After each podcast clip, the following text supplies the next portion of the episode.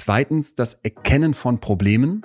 Um irgendwie Wissen anwenden zu können, muss ich ja erstmal in der Lage sein, Probleme zu erkennen, die ich dann angehen kann. Und das Dritte ist dann eben aber auch das Lösen von Problemen. Ich muss das Gelernte anwenden können, um dann das Problem aus der Welt zu schaffen.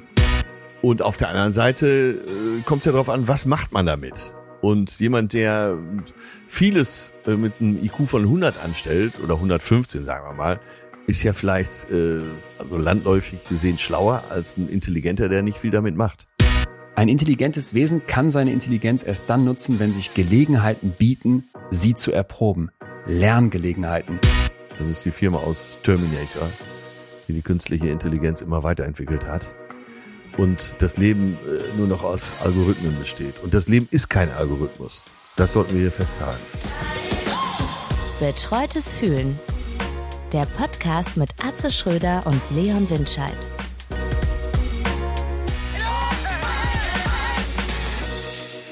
Leon, Atze, wie ist die Laune Atze, heute? Die ist blendend. Gerade habe ich so ein paar Singvögel vor meinem Fenster noch ausgesperrt. Es scheint die Sonne in Berlin und ich hätte die Vögel am liebsten hier drin behalten. Ähm, und der, der strahlend Himmel plus der Blick hier von mir auf so einen kleinen Park das ist ein, ich sitze hier, mir geht es absolut blendend. Neben mir steht eine Flasche Cola Light, die ich mir gerade gegönnt habe, wo ich nochmal an dieses alte Phänomen denken musste, was du vielleicht auch schon mal beobachtet hast. Cola ja. schmeckt komplett anders äh, in Abhängigkeit von dem Gefäß, aus dem man Total, total. Und mein, äh, dein äh, Lieblingsgebinde ist? Ja, mein Ranking ist folgendes. Äh, ja. Sehr kleine Glasflasche, nicht 025, 02. sondern nee, noch ein bisschen, das ist zu wenig, da muss ich zu viele von trinken. So 033 oder 03er. Oh nee, schon zu groß. Mhm. Dann eine Dose. Dann ja. die etwas größeren Glasflaschen. Ich habe jetzt hier eine 05er stehen. Ja. Dann die harten PET-Flaschen. Und ganz am Ende kommen diese zwei Liter bei Lidl ja. verkauften die, die, sind abzulehnen. Boah, die, das ist wirklich das, ab, das ist abartig. Das ist Aber ich bin bei dir. Eigentlich Danke. reicht Platz eins und zwei. Äh, also kleine Flasche und ja. äh, im Restaurant gerne mal dann mit äh, Eis und Zitrone serviert. Ich sage immer sofort, nehmen Sie das Glas bitte mit, weil kleine Flasche muss man aus der Flasche Perfekt. trinken. Ja. Und die muss natürlich eiskalt sein. Ja. ja, und Platz zwei bei mir auch eiskalte Dose. Herrlich. Und es ist nicht das einzige Phänomen, ist mir aufgefallen. Äpfel Ganz ähnlich. Ein Apfel, den du selber wäschst und dann einfach so reinbeißt, schmeckt, als, als wäre es ein anderes, als wäre es ein anderes Lebensmittel äh, im Vergleich zu dem, wenn Mama dir vier Apfelviertel ja. auf so einem Tellerchen geschnitten hinlegt. Und als Kind noch verschält manchmal. Ich gebe dir hundertprozentig recht. Mein Gott, was für tolle Einsichten. Ist so, ne? Und mit solchen Einsichten ja. sitze ich hier breit strahlend und äh, freue mich, scroll allerdings ebenso durch mein Newsfeed und habe ein Thema gefunden, wo ich dachte, das muss ich mit dir besprechen. Hamburger SPD ist ja bei dir um die Ecke, will, ja. dass Frauen und Non-Binäre jetzt oberkörperfrei ins Schwimmbad dürfen. In Göttingen ja schon Phase, zumindest am Wochenende. Genau, haben wir schon mal drüber gesprochen. Ja, wo ist das Problem? Ich sehe kein Problem. Aber alle anderen. ja, ich, ich habe dann auch gedacht, ich bin total dafür. Ja. Aber in letzter Zeit ist mir eine Sache immer wichtiger geworden, die ist mir auch noch mal, hier auch nochmal aufgefallen. Und das nenne ich Graustufenstreit. Und das kannst du auch mit ja. dir selber machen, aber ich glaube, in dieser polarisierten und aufgeheizten Welt ist das total wichtig, dass man versucht, immer auch mal die Gegenseite einzunehmen. Und dann ist mein dringender Tipp, dass man nicht nur diese Argumente sich vor Augen führt, die man so völlig ablehnt. Ne? Also jetzt irgendwie so eine sexistische Kackscheiße von alten weißen okay. Männern zu diesem mhm. Oberkörperfreithema im Schwimmbad, die wird mich überhaupt nicht interessieren in der Debatte, genau, weil da würde genau. ich direkt sagen, bringt mich ja. eh nicht weiter. Aber jetzt da, Graustufe. Da, da, da, kam dann Oxford in dir durch. Da ja. kam Oxford in mir durch. Graustufe wäre jetzt für mich, dass ich versuche, Argumente zu finden, mit denen ich vielleicht ein Stück weit was anfangen kann. Die muss ich nicht übernehmen und die muss ich auch nicht teilen. Nochmal, ich bin ja voll dafür, dass das möglich ist. Aber mir ist so eine Sache dabei aufgefallen und da dachte ich an die Scham und dachte, das interessiert mich, was du dazu sagst, weil eine Kultur ja festlegt, was Schambereich ist. Ne? Also das fällt ja nicht vom Himmel, dass irgendwer sagt, wir bedecken ja, unsere Brüste ja. oder wir bedecken unsere Hintern, sondern es entwickelt sich so. Es war dann irgendwann mal in, dass du, weiß ich nicht, irgendwelche ekelhaften Lockenperücken getragen hast, damit man bloß nicht dein normales Haupthaar siehst, sondern so weiße, so, lange. Jetzt reicht's. so.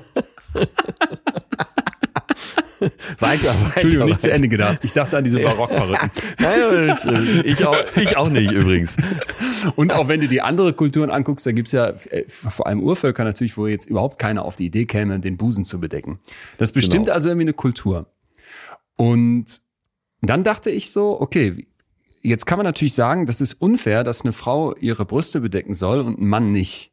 Warum eigentlich? Weil ehrlich gesagt, äh, gerade so, so, so, so Biertitten von so einem Mann, ne, über dem von dir schon hier zitierten Hopfenerker, äh, hat man ja vielleicht auch so bestimmte Punkte, wo man sagt, mich. ja. ja. Und jedenfalls lange Rede, kurzer Sinn, habe ich dann gedacht, okay, wenn jetzt so eine Gesellschaft bestimmte Schamgrenzen aufstellt, und dazu gehört ja. dann zum Beispiel, dass Busen bedeckt ist, dann kann ich das jetzt doof finden und kann auch sagen, da müssen wir was ändern, aber erstmal ist das ja da. Und wenn ich das jetzt aufbrechen möchte, muss ich halt auch damit rechnen, dass sich hier eine Schamgrenze verändert oder vielleicht auch verschwindet. Und ich persönlich ich, bei das dieser gefällt mir besser, der Ansatz. Ja, ja, bei diesem Graustufenansatz würde ich jetzt sagen, für mich wäre ein akzeptables Gegenargument, dass ich beobachte, unsere Gesellschaft wird an ganz vielen Stellen immer schamloser und ja. viele Leute haben so gefühlt auch gar nicht mehr so ein richtiges Schamgefühl. Da würde ich mir eher wieder mehr wünschen und dass man das damit vielleicht auch untergräbt. So, nochmals, teile ich jetzt nicht unbedingt zu Ende, ne? aber das ja, wäre für okay, mich so ein Graustufenargument, wo ich so merke, ist, ist, hat das nicht einen Aspekt? Und wir hatten dann eine riesen, riesen Diskussion auch in der, in der WG dazu, weil äh, ich gesagt habe, wenn ich jetzt das Bedürfnis hätte, in Münster am Kanal im Tanga ja. zu sitzen, auf der Wiese, ja. warum auch immer, dann würde ich ja. total blöd angeguckt. Viel blöder als die zahlreichen Frauen, die da oberkörperfrei unterwegs sind oder die noch viel, viel mehr Frauen, die da im Tanga unterwegs sind. Und das ja. ist dann zum Beispiel auch so ein Punkt, wo, eine, wo scheinbar bei Männern so eine Scham besteht, dass die jetzt nicht im Tanga rumlaufen. Noch ein Beispiel Rückenhaare, ne? Das ist sehr, sehr unangenehm besetzt, ist auch so ein Schambereich. Kannst du ja abrasieren ja, oder ja, vielleicht lässt du das T-Shirt an. Und worauf ich eigentlich nur hinaus möchte, ist, dass, wenn solche Debatten sind, ich, ich total zu diesem Graustufen-Denken animieren möchte, bevor man sich so, so sehr polarisieren lässt. Und das Unbedingt. fiel mir dabei nochmal auf. Ich weiß nicht, ob das das beste Beispiel dafür ist, aber ähm, weil du sagst ja einmal kulturell bedingt, äh, es ist eine Entwicklung, beziehungsweise scheint es ja, was ich gar nicht wusste, eben Bestimmungen zu geben, die bisher das äh, oben ohne im Freibad verboten haben. Ja. Ich kenne das noch aus den Zeiten, so Ende 70er, Anfang 80er, dass es normal war. Also jede zweite Frau lief oben ohne rum. Und Ach keiner so. hat sich Gedanken drüber gemacht. Da waren auch äh, die heutige Speedo in ihrer heutigen Bauform war fast so die größte Bauform damals. Äh, und äh, ich hab's ja, glaube ich, hier auch schon mal erzählt. So an richtig heißen Sommertagen kann ich mich dran erinnern, so mit 16, 17 ging man auch abends mal so einfach ja, oberkörperfrei ja, in die Kneipe. Ja. und dann siehst du, äh, es verändert Stimmt. sich auch. Stimmt. Und bei diesem Graustufendenken. Äh, einerseits absolut, gebe ich dir recht. Das ist, äh, alles wird schamloser, alles wird letztendlich sogar vulgärer, muss man sagen. Und dann, dadurch auch beliebiger. Da würde ich mir eine freiwillige Selbstkontrolle wünschen. Und gutes Benehmen ist ja oft auch Glückssache, sagt man, mhm. sagt so der Volksmund. Und ähm, ich sehe es ja in den Frühstücksräumen der ganzen Hotels, in denen wir so logieren. Da kommen ja teilweise Leute rein, ich spreche die dann teilweise auch an, warum sie hier in Unterwäsche rumrennen. Also die haben dann nur, es kommt immer besonders gut an, aber ich so als, als Blockwart pass da schon ein bisschen auf. Also mir käme, mir zum Beispiel käme nie in den Sinn, ein Restaurant und auch ein Frühstücksrestaurant im Hotel mit einer kurzen Hose zu betreten. Ich finde das absolut widerlich. Aber äh, okay, aber das ist ja mein, mein eigenes ästhetisches Empfinden. Ja. Also es wäre wär eine schöne Diskussion. Ich, eigentlich habe ich sie die letzten Jahre immer losgetreten. Äh, diese Diskussion, habe so Männer gezeigt, die in Shorts irgendwo stehen, in kurzen Hosen und habe drunter geschrieben, natürlich kann man Shorts tragen, aber dann sieht man halt scheiße aus. und dann so, sofort stehen sich die Lager und jetzt zahlt schon wieder ein auf deine, äh, deinen Impuls. Und sofort stehen sich die Lager unversöhnlich ja, genau. gegenüber. Genau. Genau. Und dafür plädierst du ja eigentlich, dafür ne? dass man ich. eben die Zwischentöne zulässt, dass man sagt, ja, Moment, das gilt es zu bedenken. Äh, und ja. Richtig. Äh, ja. Okay, ich weiß nur nicht, ob das das beste Beispiel dafür ist. Mm, nee, weiß ich auch gerade nicht, wo du sagst, nur weil wenn sich jemand, so äh, jemand gehen lässt, äh, also geht ja schon sehr weit. Er hat die Haare nicht gewaschen, äh, schon ewig nicht mehr geschnitten, äh, ungepflegte Fingernägel und so weiter. Das kommt ja auch in Kreisen vor, wo du es gar nicht vermutest. Selbst äh, in Banker- oder Versicherungsvertreterkreisen hast du ja Leute, die tragen zwar einen Anzug und Krawatte, aber mhm. sehen so schmierig aus. Mhm. Äh, da könntest du, glaube ich, das letzte T-Shirt anziehen und eine kurze Hose, da würdest du nicht hinkommen. Aber der Dresscode ist erfüllt. Ach, und so weiter. Äh, endloses Thema, finde ich. Ja, ja, ja. Ja, ich, ich wollte es auch eigentlich nur als Modus operandi vorschlagen, ne, in dieser lagerprallen ja. Aufeinanderwelt. Und niemand findet mir irgendwie zusammen. Und bei diesem Thema jetzt ja auch. Mein erster Impuls ist, was regen sich da Leute überhaupt, was, wie, wie kann man da überhaupt Anstoß dran nehmen?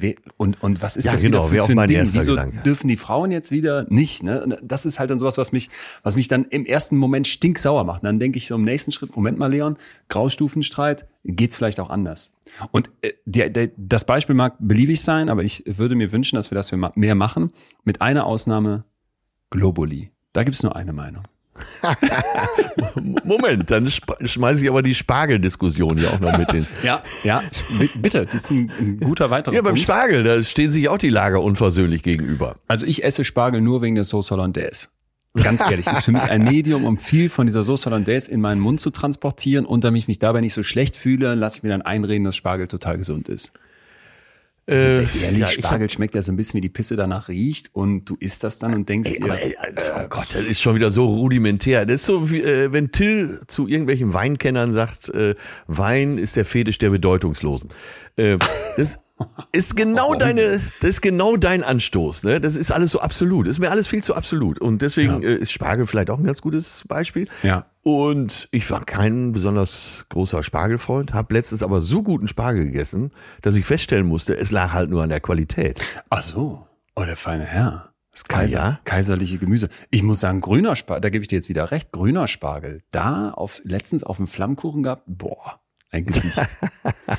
naja. Ja, sobald du wieder in Hamburg bist, lade ich dich zum Gerne. Spargelessen ein. Gerne. Das heißt, du musst allerdings während der Spargelzeit noch äh, rumkommen. Da muss ich eilen. Ach, wie ist, das denn, wie, ist alles, denn, wie ist denn die ja. Lage in Hamburg? Wir haben äh, mit meinem Gefühl gestartet, ist pure Begeisterung hier, Freude gerade, breites Grinsen ob des Sommers und allem, allem Schönen, was da so passiert. Wie ist bei dir?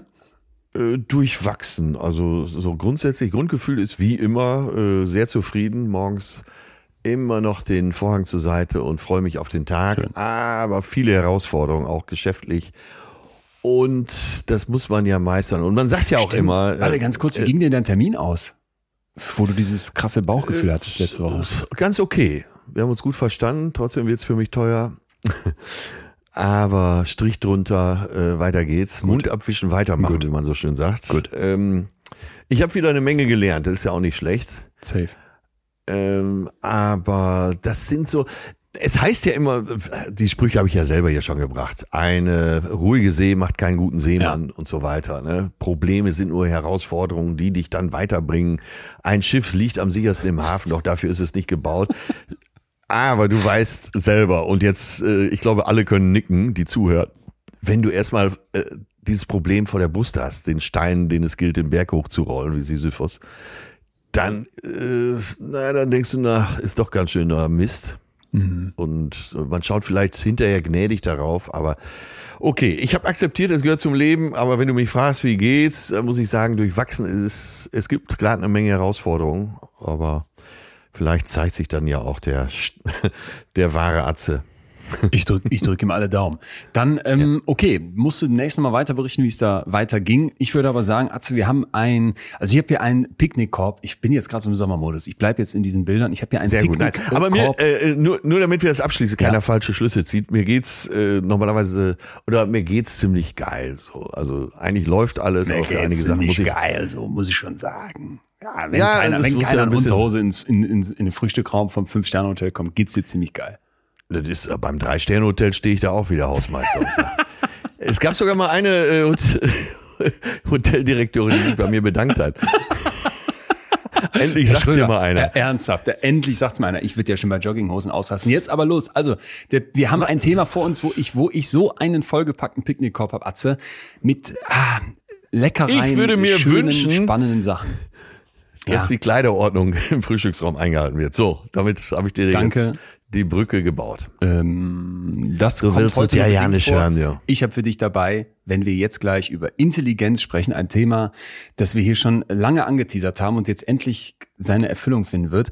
Ähm, Cindy aus Marzahn, dann habe ich für dich eine junge Frau dabei, eine hochbegabte, wahnsinnig interessant, meine Cousine Kolla mit Down-Syndrom und ganz zum Finale wird es hier wieder den allseits beliebten Lion King Song geben. Denn äh, es sind Äffchen am Start, Atze. Und ich glaube, mehr können wir, mehr können wir in eine Folge nicht packen. Es geht um Intelligenz und das ist ein schwieriges Thema, aber ich glaube, wir werden uns dem sehr ja, mit sehr neuen Sichtweisen nähern. Zumindest wäre das mein Anspruch, dass wir am Ende rausgehen und sagen, ach Moment, so habe ich das noch nicht gesehen und habe vielleicht auch ein neues Verständnis von Intelligenz gewonnen. Ich hoffe es. Du findest mich hier an diesem Mikrofon hilflos vor und äh, das kann man sich ja denken, wenn es ums Thema Intelligenz geht. Hoffe ich, dass da irgendwo ein Brocken dabei ist, wo ich sage, siehste, da kann ich mithalten. Warte ab. Wir fangen mal an mit den Basics, weil das ist tatsächlich ganz zentral. Was ist eigentlich der IQ? Und da haben wir hoffentlich alle diese Glockenkurve vor Augen vom Gauss, du erinnerst dich vielleicht, ja. der Mathematiker, ähm, der das im Grunde so beschrieben hat, dieses, dieses Normalverteilungsphänomen. IQ 100. Das wäre der durchschnittliche Wert. Da liegen dann 50 Prozent links davon und 50 Prozent rechts davon. Ne? Höher oder niedriger. Das Spannende ist jetzt, wenn man sich das, das also ist wirklich, klar. Das ist soweit klar, ja. Mhm. Darauf ist der normiert. Das Spannende ist jetzt, wenn man sich diese Hunderten in der Mitte mal vorstellt, was passiert denn links und rechts davon? Und da kommt jetzt eben ja. diese Glockenkurve ins Spiel. In dem mittleren Bereich, da bäumt sich dann die Glocke auf, liegen ganz, ganz viele Menschen und nur in dem äußeren Bereich, wo es dann extrem wird, extrem hoher, extrem niedriger IQ, liegen dann sehr, sehr wenige. Ja, also okay. die große, große Mehrheit, rund 68 Prozent, sind plus minus 15 Punkte um die 100. Ja. Ja, also fast, ja, was heißt fast alle? Sehr, sehr viele haben den IQ irgendwo zwischen 85 und 115. Wobei zwischen 85 und 115 du schon definitiv Unterschiede merken würdest. Aber erstmal, da liegen also verdammt viele. Jetzt kannst du dir diese Glocke ja vorstellen, links und rechts davon ja, ja, wird's ja. schon deutlich ausgedünnt. Ne? So von den weiteren dann 85 bis 70 runter sind nochmal so 13 Prozent. 14 Prozent und auf der anderen. Seite genauso von 115 bis 130 nochmal so 14 Prozent. Und warum ist das wichtig? Weil hier nach kommen auf beiden Seiten nur noch ganz, ganz wenige. Äh, erste Zwischenfrage. Und zwar, du sagst, äh, nehmen wir den mit 85, der ist ja quasi dann noch im, gerade im Normbereich, und den mit 115. Du sagst, da merkt man schon Unterschiede. Ja. Zum Beispiel? Zum Beispiel in der Geschwindigkeit vom Bearbeiten von Aufgaben, aber zum Beispiel auch in dem äh, Allgemeinwissen, zum Beispiel auch in dem Verarbeiten von Zahlen. Das gucken wir uns gleich genauer an, wenn wir uns mal die Fragen angucken, die das bestimmen. Geht es auch um Lernfähigkeit? Da geht es, soll es eigentlich nicht um Lernfähigkeit gehen. Du sprichst aber einen ganz, ja. ganz wichtigen Punkt an, nämlich sogenannte Practice Effekte, also Lerneffekte, ja. so in der englischen Literatur, dass wenn man Intelligenztests die eben herangezogen werden, um diesen IQ-Wert von dir zu finden. Wenn man die wiederholt macht, kann man darin besser werden.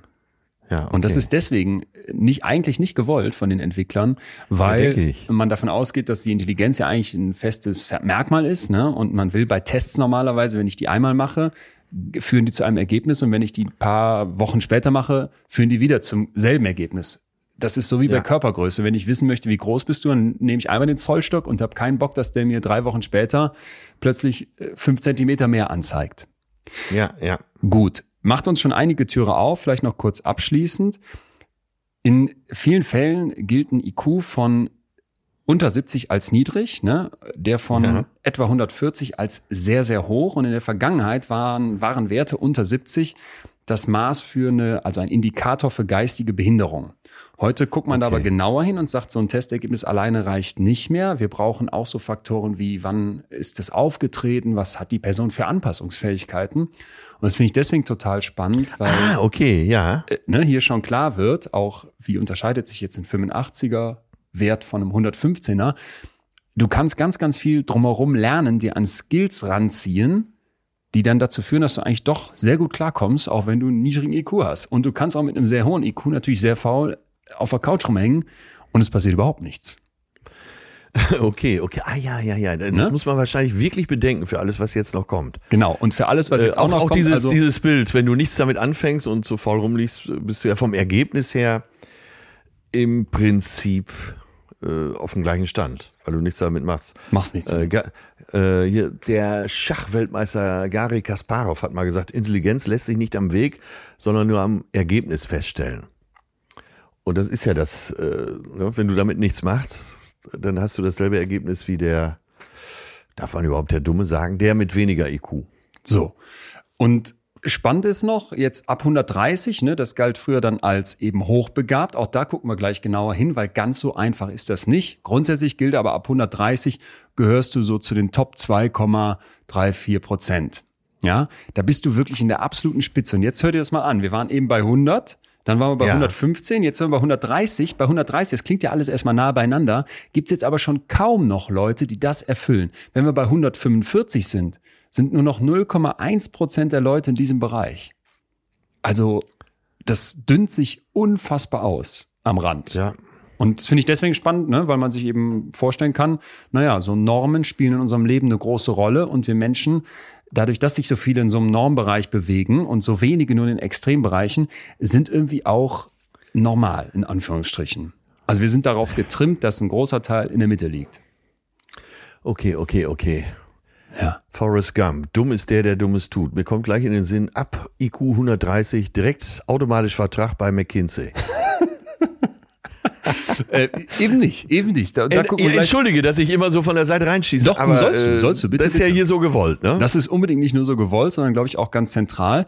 Das würde man definitiv nicht sagen. Man könnte aber andersrum sagen, IQ 85, da würde die Wahrscheinlichkeit dann wahrscheinlich gegen Null tendieren. okay, okay. Ne? Ja, ist ja, aber wichtig, ist wirklich wichtig. Ja? So, okay. Äh, das Schöne ist jetzt, wenn wir uns dann jetzt vor Augen geführt haben, von 85 bis 115 liegt ein riesiger Teil, so um die zwei Drittel. Dann wird uns ja, auch klar, ein Drittel liegt aber eben nicht in diesem Bereich. So, und jetzt machen wir es mal einfach. Um die 15 Prozent sagen wir jetzt liegen im oberen Bereich. Die sind dann besonders schlau. Aber unter IQ 85 kommen noch mal so über 15 Prozent der gesamten Gesellschaft. Und da habe ich gleich einen Punkt für dich. Müssen wir später darauf einsteigen. Gedanken zum Thema Gendern und Sprache, wo mich total interessiert, ja. Ähm, was du dazu sagst. Aber erstmal so ganz grundsätzlich, wenn ich so aufs Menschsein gucke, was ist dein Eindruck? Ich habe das Gefühl, äh, wir fahren total auf Intelligenz ab. Und, und ich merke das immer an diesen kleinen Insta-Rätseln, die ich raushaue, ne, wo ich so, wo ich, wo ich die Leute auch versuche zu triggern. Da zeige ich ja, ja verschiedene ja. Bildchen, zum Beispiel letztens ein Judo-Kämpfer, dann eine Linde und dann einen Berg und frag, welcher, welcher Sänger ist das? So, und dann musst du irgendwie kombinieren, dass da mit Judo gemeint ist, also Udo, dann Lindenberg ja, und dann hast du das, ne? Und ja, ich, ich krieg da gefühlt tausende Nachrichten innerhalb von, von Stunden. Manche schreiben mir dann auch so verzweifelt, Leon, ich krieg's nicht raus oder schick mir Falschlösung. Ah. Letztens hast du mir gemailt, dass du Capital Bra aus einem Geldhaufen und einem Wonder Bra nicht erkannt hast. Nein, ich habe nur den Geld, ich habe nur den Geldhaufen gesehen und wollte äh, augenzwinkernd dich zum Lachen bringen und habe deshalb 50 Cent, weil da waren nirgends 50, da waren nirgends 50 Cent zu sehen und deswegen habe ich gedacht, Geld 50 Cent. Ey, also das habe selbst ich gelöst, dass es um Kapital Bra geht. Ach so, ach so, ich dachte. Nur bei Kai Pflaume lag ich daneben. Du hattest einen Kai mit dem Schiff ja. ja ne? und dann äh, ja Pflaumen, die hatte ich als Blaubeeren identifiziert und dann war für mich klar, klar Captain Blaubeer. Oh. Okay, ja, guck an. Im Nachhinein, Aber im Nachhinein du gibst zu, es fixt einen ne? an, oder nicht? Äh, total. Und wir leben, glaube ich, in einem Land, das ist jetzt äh, wieder nur Beobachtung, wo sowas äh, sehr groß geschrieben wird.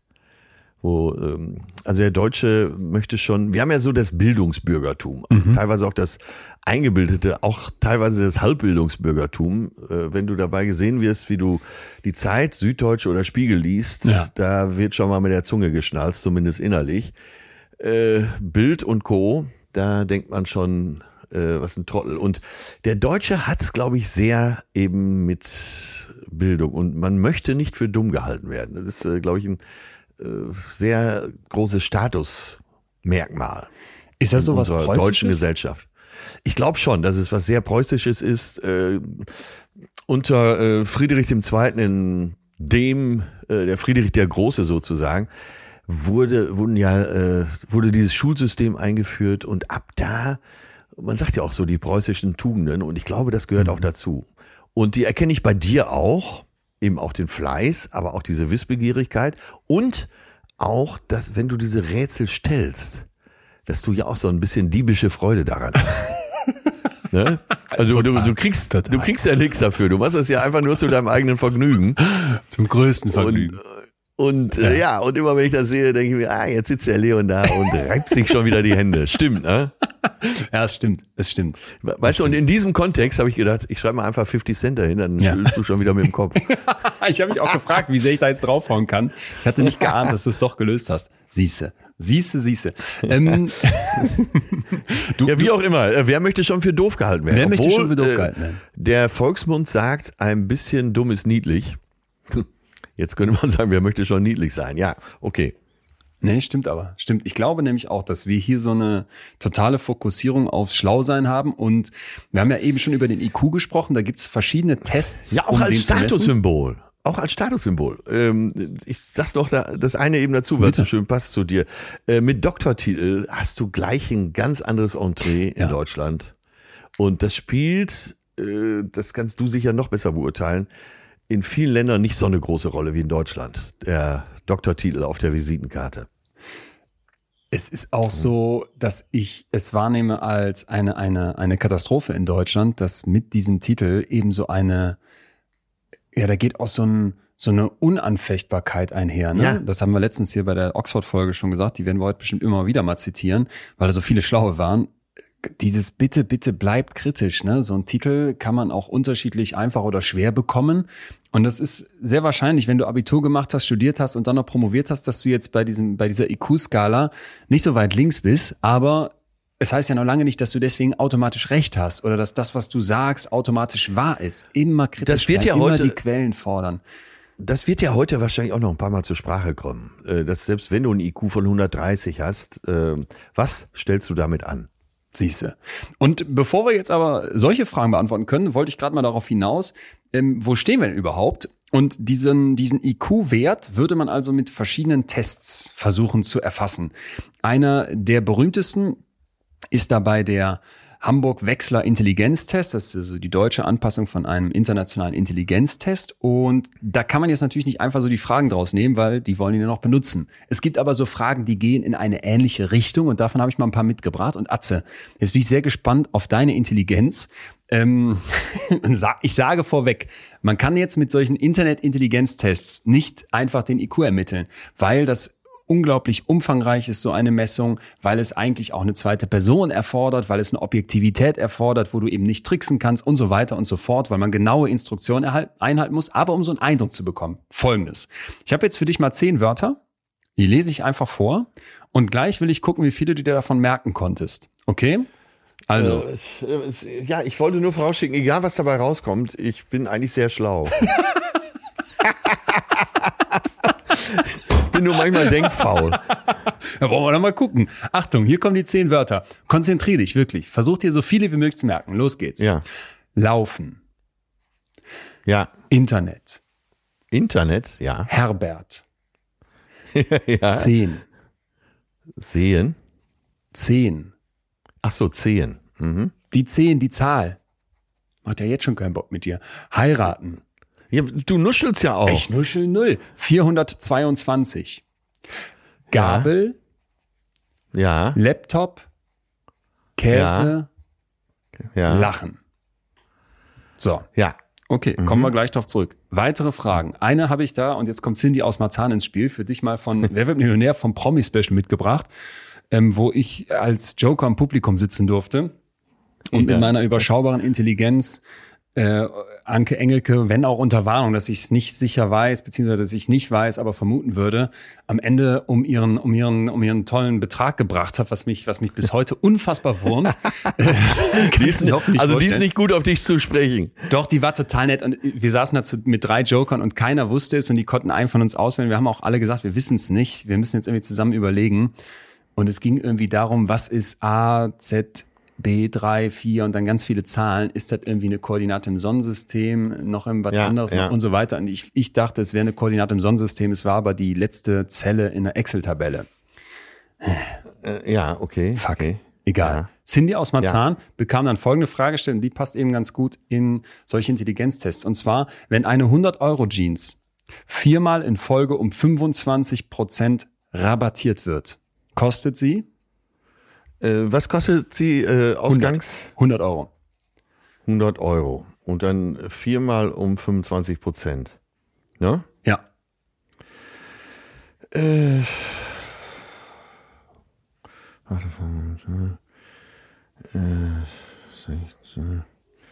Äh, 40 Euro. Boah, wie hast das denn? Also, wie bist du denn so schnell da vorgegangen erstmal? Äh, ja, also 100 ist ja klar, dann 75. Dann ja. habe ich über den Daumen gepeilt, äh, viel von 75 runter. Ja. Äh, und den Rest habe ich komplett über den Daumen gepeilt. okay. Und wo landen wir? Ähm, wir landen bei gut 30 Euro. Das war die Antwortmöglichkeit ah, okay. bei Wer wird Millionär?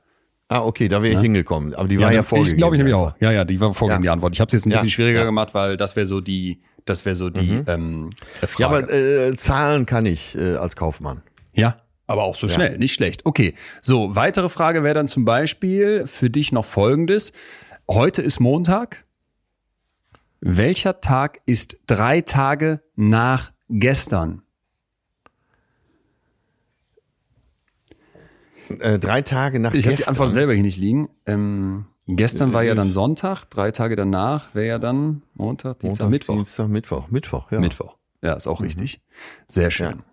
Ja. Noch eine letzte und die ist auch wieder mit Zahlen, aber ein bisschen anders. Vier Arbeiter benötigen sechs Stunden, um ein Haus anzustreichen. Wie lange brauchen drei Arbeiter? Äh, also vier, sechs Stunden, also pro Arbeiter anderthalb. Und wie viel haben wir jetzt? Jetzt haben wir nur noch drei Arbeiter? Äh, viereinhalb Stunden. Das ist natürlich äh, schwierig, wenn vier Arbeiter sechs Stunden brauchen. Warum sollten dann drei Arbeiter weniger Zeit brauchen? Oh, scheiße, jetzt bin ich reingefallen, ne? Ja. Ja, acht Stunden wäre richtig. Ja, ja, ja okay. Entschuldigung. Egal, wer ja. diese Tests äh, ja, abfragt und sie beantwortet, der wirkt immer schlauer. Ich möchte direkt dazu sagen, ähm, Nein, ich, ich, hab, ich kann das auch, ich kann, also diese, diese Fehler macht man, ne, die du gerade gemacht hast, und ich tue mich da auch persönlich total schwer. Jetzt die spannende Auflösung. Wie viele von den zehn Wörtern kriegst du noch hin? Los geht's. Äh, laufen, Internet, Herbert, Zehen, Heirat, dann kam eine Zahl, Gabel, Laptop, Käse, Lachen. Alter, da hast du dir aufgeschrieben. Nein! Du lügst. Ich bin doch, ich bin, also wenn ich was behalten kann, sind das Texte. Boah, Aber ich schlecht. weiß die Zahl nicht mehr. Alter Irgendwas mit Vater. 400. Ja, Irgendwas ich, mit 400. Ich hätte, jetzt, ich hätte, jetzt, noch Gabel hingekriegt und Herbert. 422 war die Zahl. Krass, ah, okay, Mann. Okay, ja, ja. Krass. Ja. Nicht schlecht. Okay, nicht, nicht schlecht. Was hier hoffentlich klar wird an diesen verschiedenen Formaten ist, dass man sehr vielfältig abfragt, ne? um den ja, IQ-Test, ja. äh, um den IQ-Test ja. aufzubauen. Und eben bei diesem gerade angesprochenen Hamburger Wechsler Intelligenztests gibt also verschiedene Aufgabengruppen, zum Beispiel ein, Wortsta ein Wortschatztest, aber auch ein Allgemeinwissensteil. Dann müssen so visuelle Puzzle gemacht werden, Matrizen, Zahlen nachsprechen. Das geht dann auf Geschwindigkeit. Man muss ähm, Verarbeitungsgeschwindigkeit auch nachweisen, zum Beispiel indem man bestimmte Sachen schnell durchstreicht und so weiter. Also unglaublich facettenreich wird das gemessen. Und mhm. warum macht man das so? Da können wir mal ein bisschen in die kleine Geschichte der Intelligenzforschung eintauchen. Da wird es nämlich äh, sehr, sehr interessant und auch wieder vieles klar. Der Begriff kommt vom lateinischen Wort intelligere und das bedeutet so viel wie einsehen, verstehen oder begreifen. Und historisch, das fand ich total interessant, ist man erstmal so äußerlichen Merkmalen nachgegangen. Also zum Beispiel, was hast du für eine Mimik oder für eine Handschrift? Ne, das äh, konnte man schon in der Antike zeigen, dass die Ach. dort dachten, dass Personen mit so einer bestimmten Gesichtsform, also vor allem einer, der, die wohl eher den, der von Eseln glich, als dumm bezeichnet ja. wurden. Und da ja. dachte ich das krass, weil es zieht sich ein Stück weit durch. Ne? Wir haben bestimmte Gesichter so, macht man ein dummes Gesicht, da kann sofort eins machen.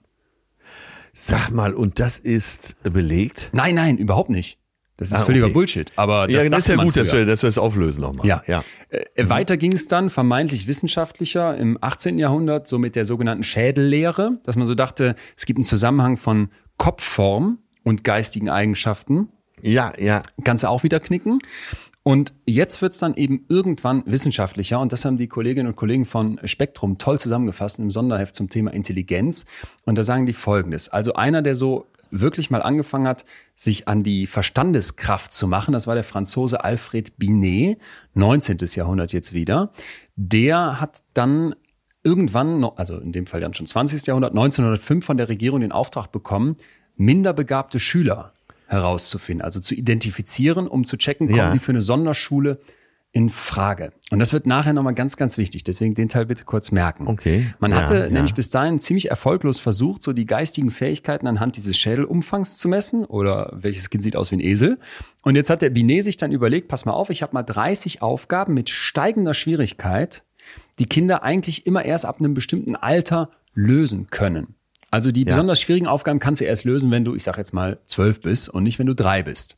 Und je mehr Aufgaben jetzt eine Schülerin oder ein Schüler bewältigen konnte, desto höher war dann sein sogenanntes Intelligenzalter. Okay? Ja. Also jemand, der dann zum Beispiel sieben ist und die Fragen beantworten kann, die nur Zwölfjährige sonst beantworten würden, dem würde man sagen, du bist besonders schlau. Wenn du aber zwölf ja. bist und hast Probleme mit den Fragen für Sechsjährige, na dann, äh, ich sage jetzt mal vereinfacht, Sonderschule. Ah, okay. So, da kommt das her, ne? Ja, äh, ach so, und das war eben der Grund, um das festzustellen. Und Richtig. Weil man äh, letztendlich jetzt sozial gedacht hat, äh, die nicht so schlauen brauchen eine besondere Förderung, ja. Ja, das wäre jetzt sehr nett. Man könnte es auch andersrum betrachten, ne? Die nicht ganz so schlauen wollen wir hier aussortieren, damit die besonders schlauen weiterkommen. okay, ja. Ja. Naja, wäre ja auch eine Sichtweise. Äh, das Ganze absolut. wurde dann weiterentwickelt von einem deutschen Psychologen William Stern, der vorgeschlagen hat, dass man quasi die Leistungsfähigkeit untersucht und zwar indem man das Intelligenzalter durch das Lebensalter teilt und da merkst du jetzt entsteht das erste Mal so ein Quotient, das eine durch ja, das andere ja, geteilt. Ja. Ne? Wie alt mhm. bist du denn im Vergleich zu den Fragen, die du schaffst? Dann haben wir jetzt einen Quotienten. Mit alledem hat jetzt der moderne IQ aus der Wissenschaft eigentlich nichts mehr gemeinsam, außer den Namen. Ja. ja. Heute zeigt der IQ-Wert, der IQ als Wert, wie gut du im Vergleich zu anderen im ungefähr selben Alter abschneidest. Und der wird dann ja. gemessen mit so Tests, wie wir sie gerade eben schon hatten. Ja, und mhm, da geht es mhm. also um ganz, ganz viele verschiedene Fähigkeiten. Und das Spannende ist, dass die meisten Menschen in diesen verschiedenen Disziplinen ähnlich gut abschneiden.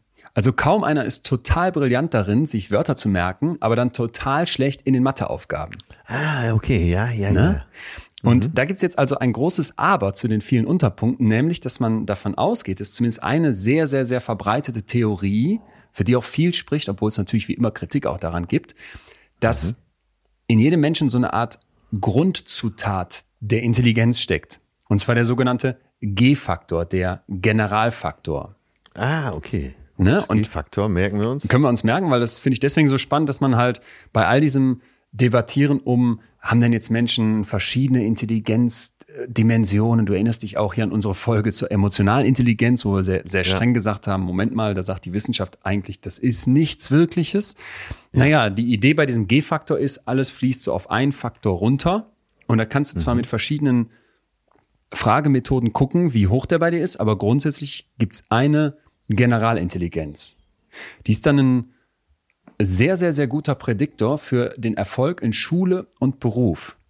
Und das finde ich mhm. deswegen so einen wichtigen Punkt. Jetzt schließt sich mal eben der Bogen, weil wir ja eben gesagt haben, na, das Ganze wurde mal ursprünglich angestoßen, weil man wissen wollte, wie gut bist du denn in der Schule, ne? Das heißt, ja, es basiert ja, ja. sehr auf so einem Grundgedanken. Und deswegen ist das fast so eine selbsterfüllende Prophezeiung, dass wir heute in ja. ganz, ganz vielen Studien finden, Leute, die in so professionellen IQ-Tests gut abschneiden, das ist ein sehr, sehr, sehr guter Prädiktor für schulischen und beruflichen Erfolg später. Ja, also gleichwohl gibt es ja immer diese Beispiele der Schüler, deren Hochintelligenz gar nicht erkannt wurde und die um, sehr schlecht in der Schule sind und große Probleme haben. Ja, Gerade stimmt. letzte Woche noch mit meiner Mitschauspielerin, die die Biene im Kiosk gespielt hat. Oh, was war, was war ich verliebt? Wie geht's ja, dir? Die äh, gut, der geht's sehr gut. Schön. Äh, die hat zwei Töchter und die eine Tochter kam in der Schule nicht so gut klar. Und äh, durch welche Umstände auch immer äh, haben sie dann irgendwann tatsächlich mal einen Intelligenztest gemacht, nach mhm. langem Hin und Her, äh, nachdem man alles probiert hat, schulisch. Stellte sich raus, sie ist hochintelligent, braucht eine ganz andere Anforderung. Schule gewechselt, äh, in ein besseres Umfeld für so eine hochintelligente und seitdem läuft. Ach. Okay. Hammer, ne? Ja, Hammer. Ja, und das hörst du nicht selten. Das hörst du nicht selten. Da muss ich aber auch sofort an den Cartoon denken. Ich weiß nicht, ob du ihn vor Augen hast. Da sitzen ja, zwei ja, so. Eltern bei, beim Lehrer und der guckt die an und sagt, ihr Kind ist nicht hochbegabt. Sie sind nur einfach beide sehr dumm. ich, ich habe so zumindest, zumindest das Geschmäckle, dass viele Eltern, die mit ihren Kindern irgendwie ja, in der Schule Probleme haben, gerne hören würden, das Kind ist hochbegabt und nicht einfach doof. Ja, ja, genau. Diese Beispiele, die ich gerade gebracht habe, äh, und da ist es ja wirklich belegt, äh, sind ja immer die, die Eltern dann aufgreifen, um dann genau beim Lehrer zu sitzen und so zu ja. sagen, ja, der ist halt hochbegabt. das. Aber das Schöne an dem Witz ist, dass die Eltern dann für doof erklärt werden. Das gefällt mir noch ja, besser. Finde ich nämlich auch. Sind ja meistens die Eltern das Problem. Sie sind halt sehr, sehr dumm. Was ist jetzt Intelligenz? Um es vielleicht hier als, als Punkt einmal so zu versuchen zu greifen, auch wenn es unglaublich schwierig ist. Ne? Es gibt nämlich mhm. tierisch viel Streit in der Wissenschaft. Und da gibt es auch das berühmte Zitat von Edward Boring, der hat gesagt, Intelligenz ist das, was der Intelligenztest misst. Naja, so ganz kann ich mich damit nicht anfreuen, weil das eben ein unglaublich gut erforschtes Konstrukt ist und ja. ja, bestimmte Sachen doch immer wieder auftauchen. Und das sind folgende Dimensionen. Erstens aus Erfahrung lernen, ja, ich bin also in der Lage, mir Sachen zu merken und die dann später auch zu nutzen. Ja, ja. Zweitens, das Erkennen von Problemen. Um irgendwie Wissen anwenden zu können, muss ich ja erstmal in der Lage sein, Probleme zu erkennen, die ich dann angehen kann. Und das dritte ist dann eben aber auch das Lösen von Problemen. Ich muss das Gelernte anwenden können, um dann das Problem aus der Welt zu schaffen.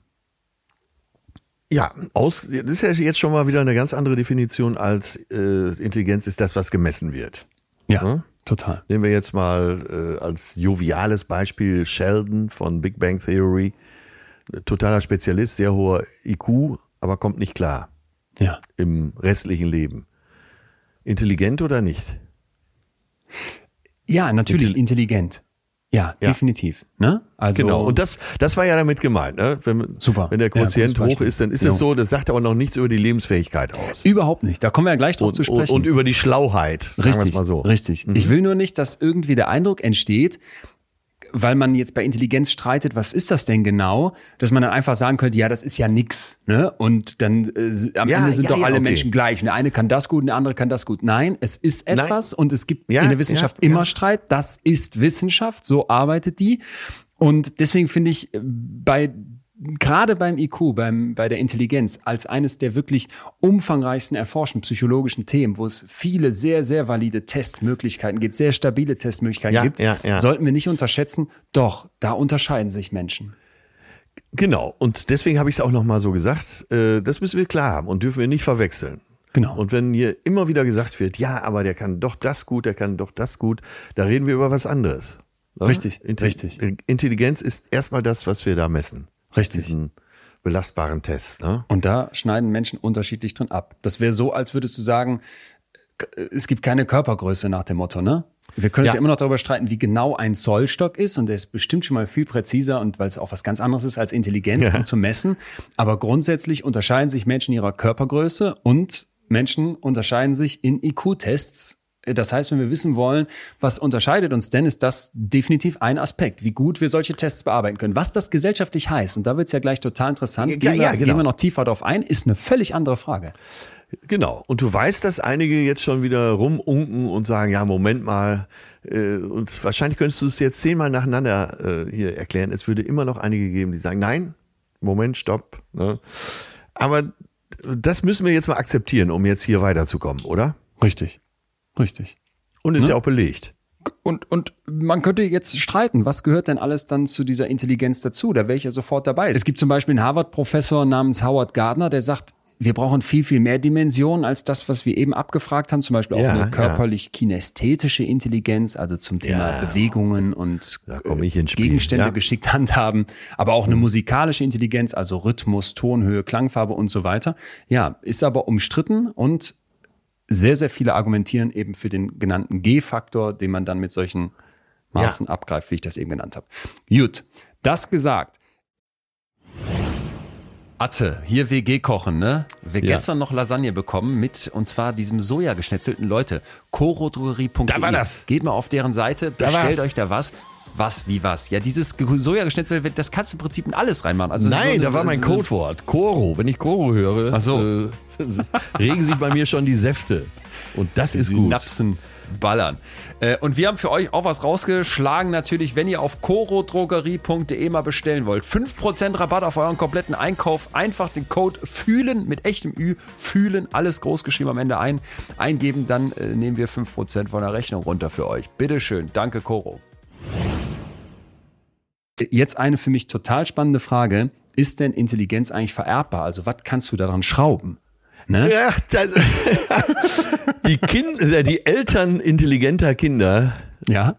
glauben alle an Vererbbarkeit. ähm, und das nicht ganz zu Unrecht. Zumindest nicht ganz zu Unrecht. Das muss man dazu sagen. Also, ja. man ist sich mittlerweile einig, dass die Gene eine Rolle spielen. Aber wie stark, das ist umstritten. Mögliche ja, Punkte, wo immer. die Gene eine Rolle spielen können. Ja, wie immer. Aber vielleicht passt das ganz gut zum Anfang. Äh, Graustufenstreit, ne? Ja, so geht ja. halt Forschung. Ja. Äh, ein Bereich, wo man sich das vorstellen könnte, dass es eine Rolle spielt, sind zum Beispiel eine höhere Anzahl von Nervenzellen, aber auch wie die verschaltet sind und welche Verarbeitungs- und Gedächtniskapazitäten aus den Dendriten und Synapsen entstehen, die du so mitgegeben bekommst, beziehungsweise die sich bei dir so entwickeln können. Dann aber auch die Nervenumhüllungen könnten eine Rolle spielen und äh, der Energiebedarf deines Gehirns, je nachdem, wie du so ausgestattet ja. bist körperlich, ne, dieses Gehirn verbraucht unfassbar viel Energie kann man sich ja. ausmalen, ist da mehr oder weniger Power, nochmal alles, aber Gegenstand von Diskussion. Eine Sache ist sehr spannend, und zwar, dass Humangenetiker vermuten, dass wenn es jetzt so um die Gene geht, man wahrscheinlich bei den X-Chromosomen genauer hingucken sollte. Da ist die Überlegung nämlich, dass Frauen davon zwei besitzen, Männer aber nur eins, was erklären könnte, warum deutlich mehr Männer eine geistige Behinderung haben als Frauen. Wenn dann ah, nämlich okay, ein X-Chromosom ja. mutiert, können die Frauen das durchs zweite ausgleichen, die Männer nicht. Okay, Fand ja. ich interessant, ne? So mal ja, finde ich auch interessant. Und ich finde es auch sehr interessant, dass wir jetzt eben nur auf die Physis schauen. Wir gucken jetzt erstmal auf die Physis. Jetzt gehen wir aber den mhm. nächsten Schritt und das haben wir eben in ja. der Psychologie eigentlich immer. Anlage, Umwelt. Anlage wären die Gene, aber was passiert in meiner Umwelt? Ja. Und da guckt man mit Zwillings- und Adaptivstudien auf den Menschen. Zwillingsstudien aus dem einfachen Grund, dass eineiige Zwillinge im Grunde die genau gleichen Gene haben.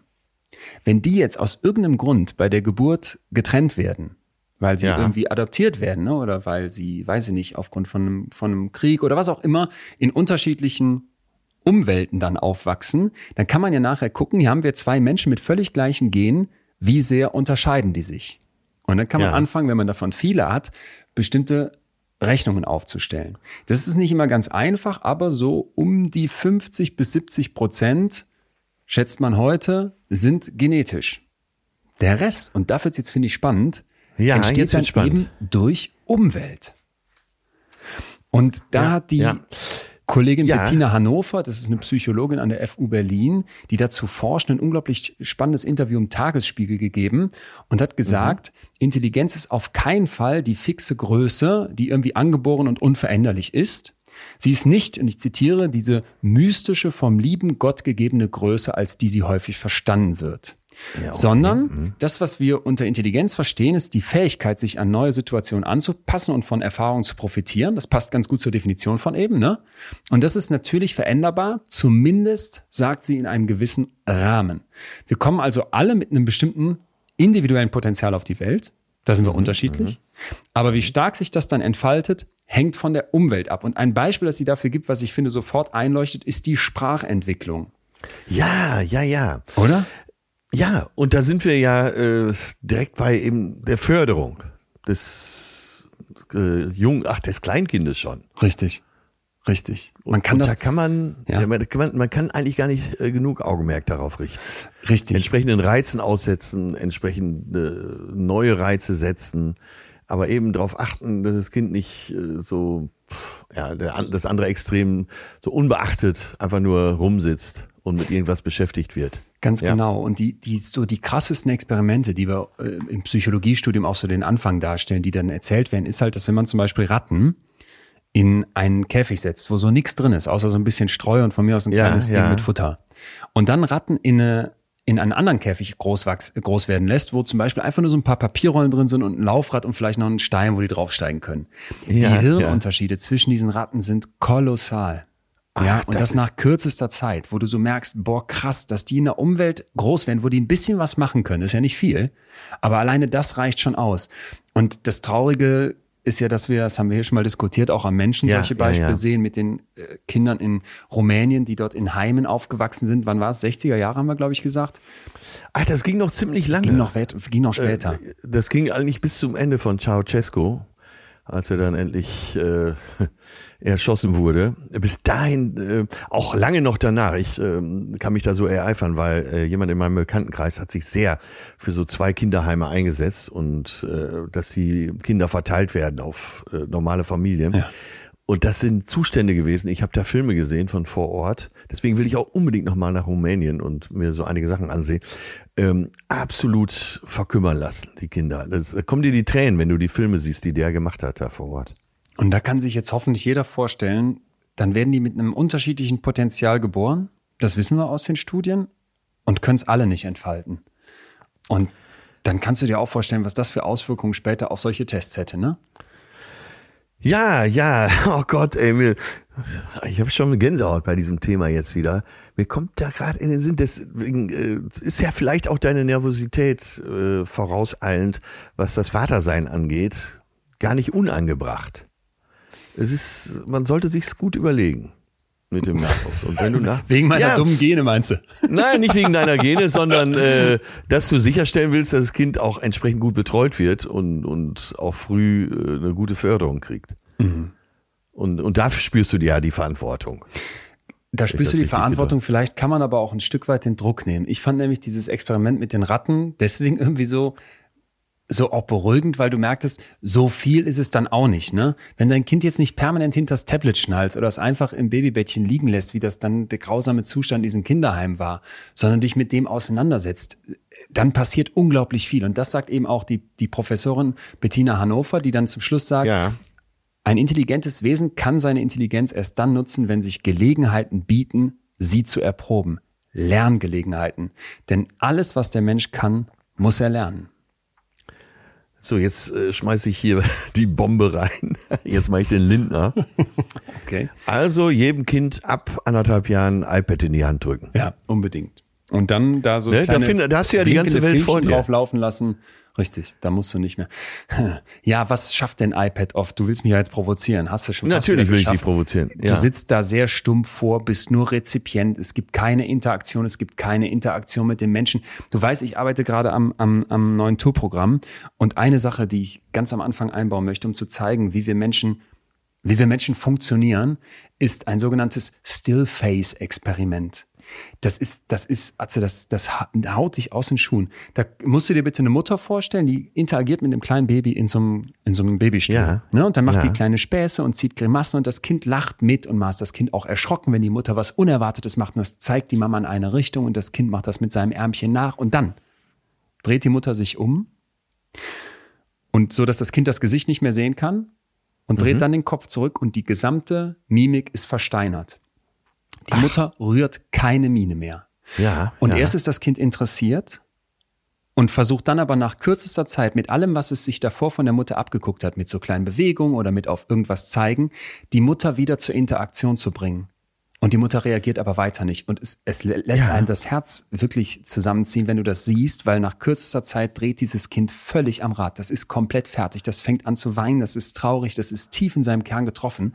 Und dann zum Glück löst die Mutter das dann irgendwann auf und guckt also das Mutter zeigt einfach an. mimisch keine Mutter Reaktion zeigt gar mehr auf nichts, bis dann zur mhm. Auflösung und dann muss sie das richtig in den Arm nehmen und das Kind beruhigt sich auch wieder, aber du merkst halt, das ist kein iPad. Das ist kein ja. iPad. Mutter ist kein iPad und iPad okay, kann das nicht okay, ersetzen und das ist mir halt eben so wichtig. Deswegen. Ja, ja, ich, äh, genau. Und das ist auch gut, dass du es hier nochmal. Ja, bitte, bitte, bitte, bitte. Ich habe ich hab genau das Gegenteil jetzt beobachtet. Äh, von äh, einem äh, Patenkind von mir, die Tochter ist jetzt so ja, knapp anderthalb und äh, die wird, die Eltern sind beide, äh, ja, äh, intelligent, sehr intelligent. Ja. und das merkt man auch an ihrer Berufs- und Ausbildungswahl. Ähm, und das, jetzt waren wir beim Essen und das Kind sollte mal so, es ging nicht anders, sollte einfach mal für zehn Minuten still sein. Kriegte so ein Handy in die Hand gedrückt. Ja. Und da war irgend so ein Bär drauf, der sich von links nach rechts bewegt, so ein Spielzeugbär, wie auch immer. Ja. Und als hättest du dem Kind ein, eine Spritze verabreicht, war genau diese zehn Minuten regungslos. Wirklich. Wie mit so einem Taser stillgestellt. Hammer, ne? Und das weißt du, so beeindruckend. Wer weiß, was das Perverse daran aber ist? Also erstmal vielleicht, wenn ich mit meinen Eltern als Kind beim, beim griechischen Restaurant Taverne Mykonos in Soling-Olix essen war. Ja. Warum habe ich das geliebt? Weil es einen Fernsehraum gab Und natürlich bei Lehrereltern kannst du dir vorstellen, du musst erstmal mit am Tisch sitzen, bis das Essen kommt und, und, und. Aber wenn die Eltern dann nachher noch irgendwie da zusammensitzen, dann durften wir Kinder irgendwann in diesen Fernsehraum und da liefen einfach Disney-Filme in Dauerschleife und ich habe ja. es geliebt und ich habe es dann irgendwie doch geschafft in der Schule. Also ja. vielleicht kann man da ein bisschen cool bleiben, aber das Krasse ist bei diesen YouTube-Videos, die heute gezeigt werden, habe ich letztens einen unglaublich spannenden TED-Talk zu gesehen. Ja. Die werden mittlerweile von Algorithmen gemacht. Das sind ja. also Computer, die verstehen, weil das Kind kann ja nicht viel an diesem iPad. Es kann irgendwie immer nur weiterklicken oder weiter zugucken, ohne dass sich bei Mutter beschwert. Die verstehen, ja. was diese Kinder total anfixt. Und dann sind das zum ja. Teil völlig absurde, schwachsinnige Handlungen, ja. wo immer so fünf Finger kommen und dann ist auf jedem Finger irgendwie so eine Figur drauf gesteckt und es ist auch immer irgendwie derselbe Song und dann wechseln einfach nur die Figuren auf diese Hand. Und weil diese Algorithmen auch Fehler machen, gibt's dann so absurde Beispiele, wo dann plötzlich mal so eine kleine Hitlerfigur auf der Hand ist. Ähm, aber es ist halt einfach kein, nicht mal mehr ein Mensch dahinter, der das programmiert, sondern es ist so klar, was Kinderhirne ablenken kann, dass das zum Teil Computer machen können. Fand ich ähm, sehr, sehr krass.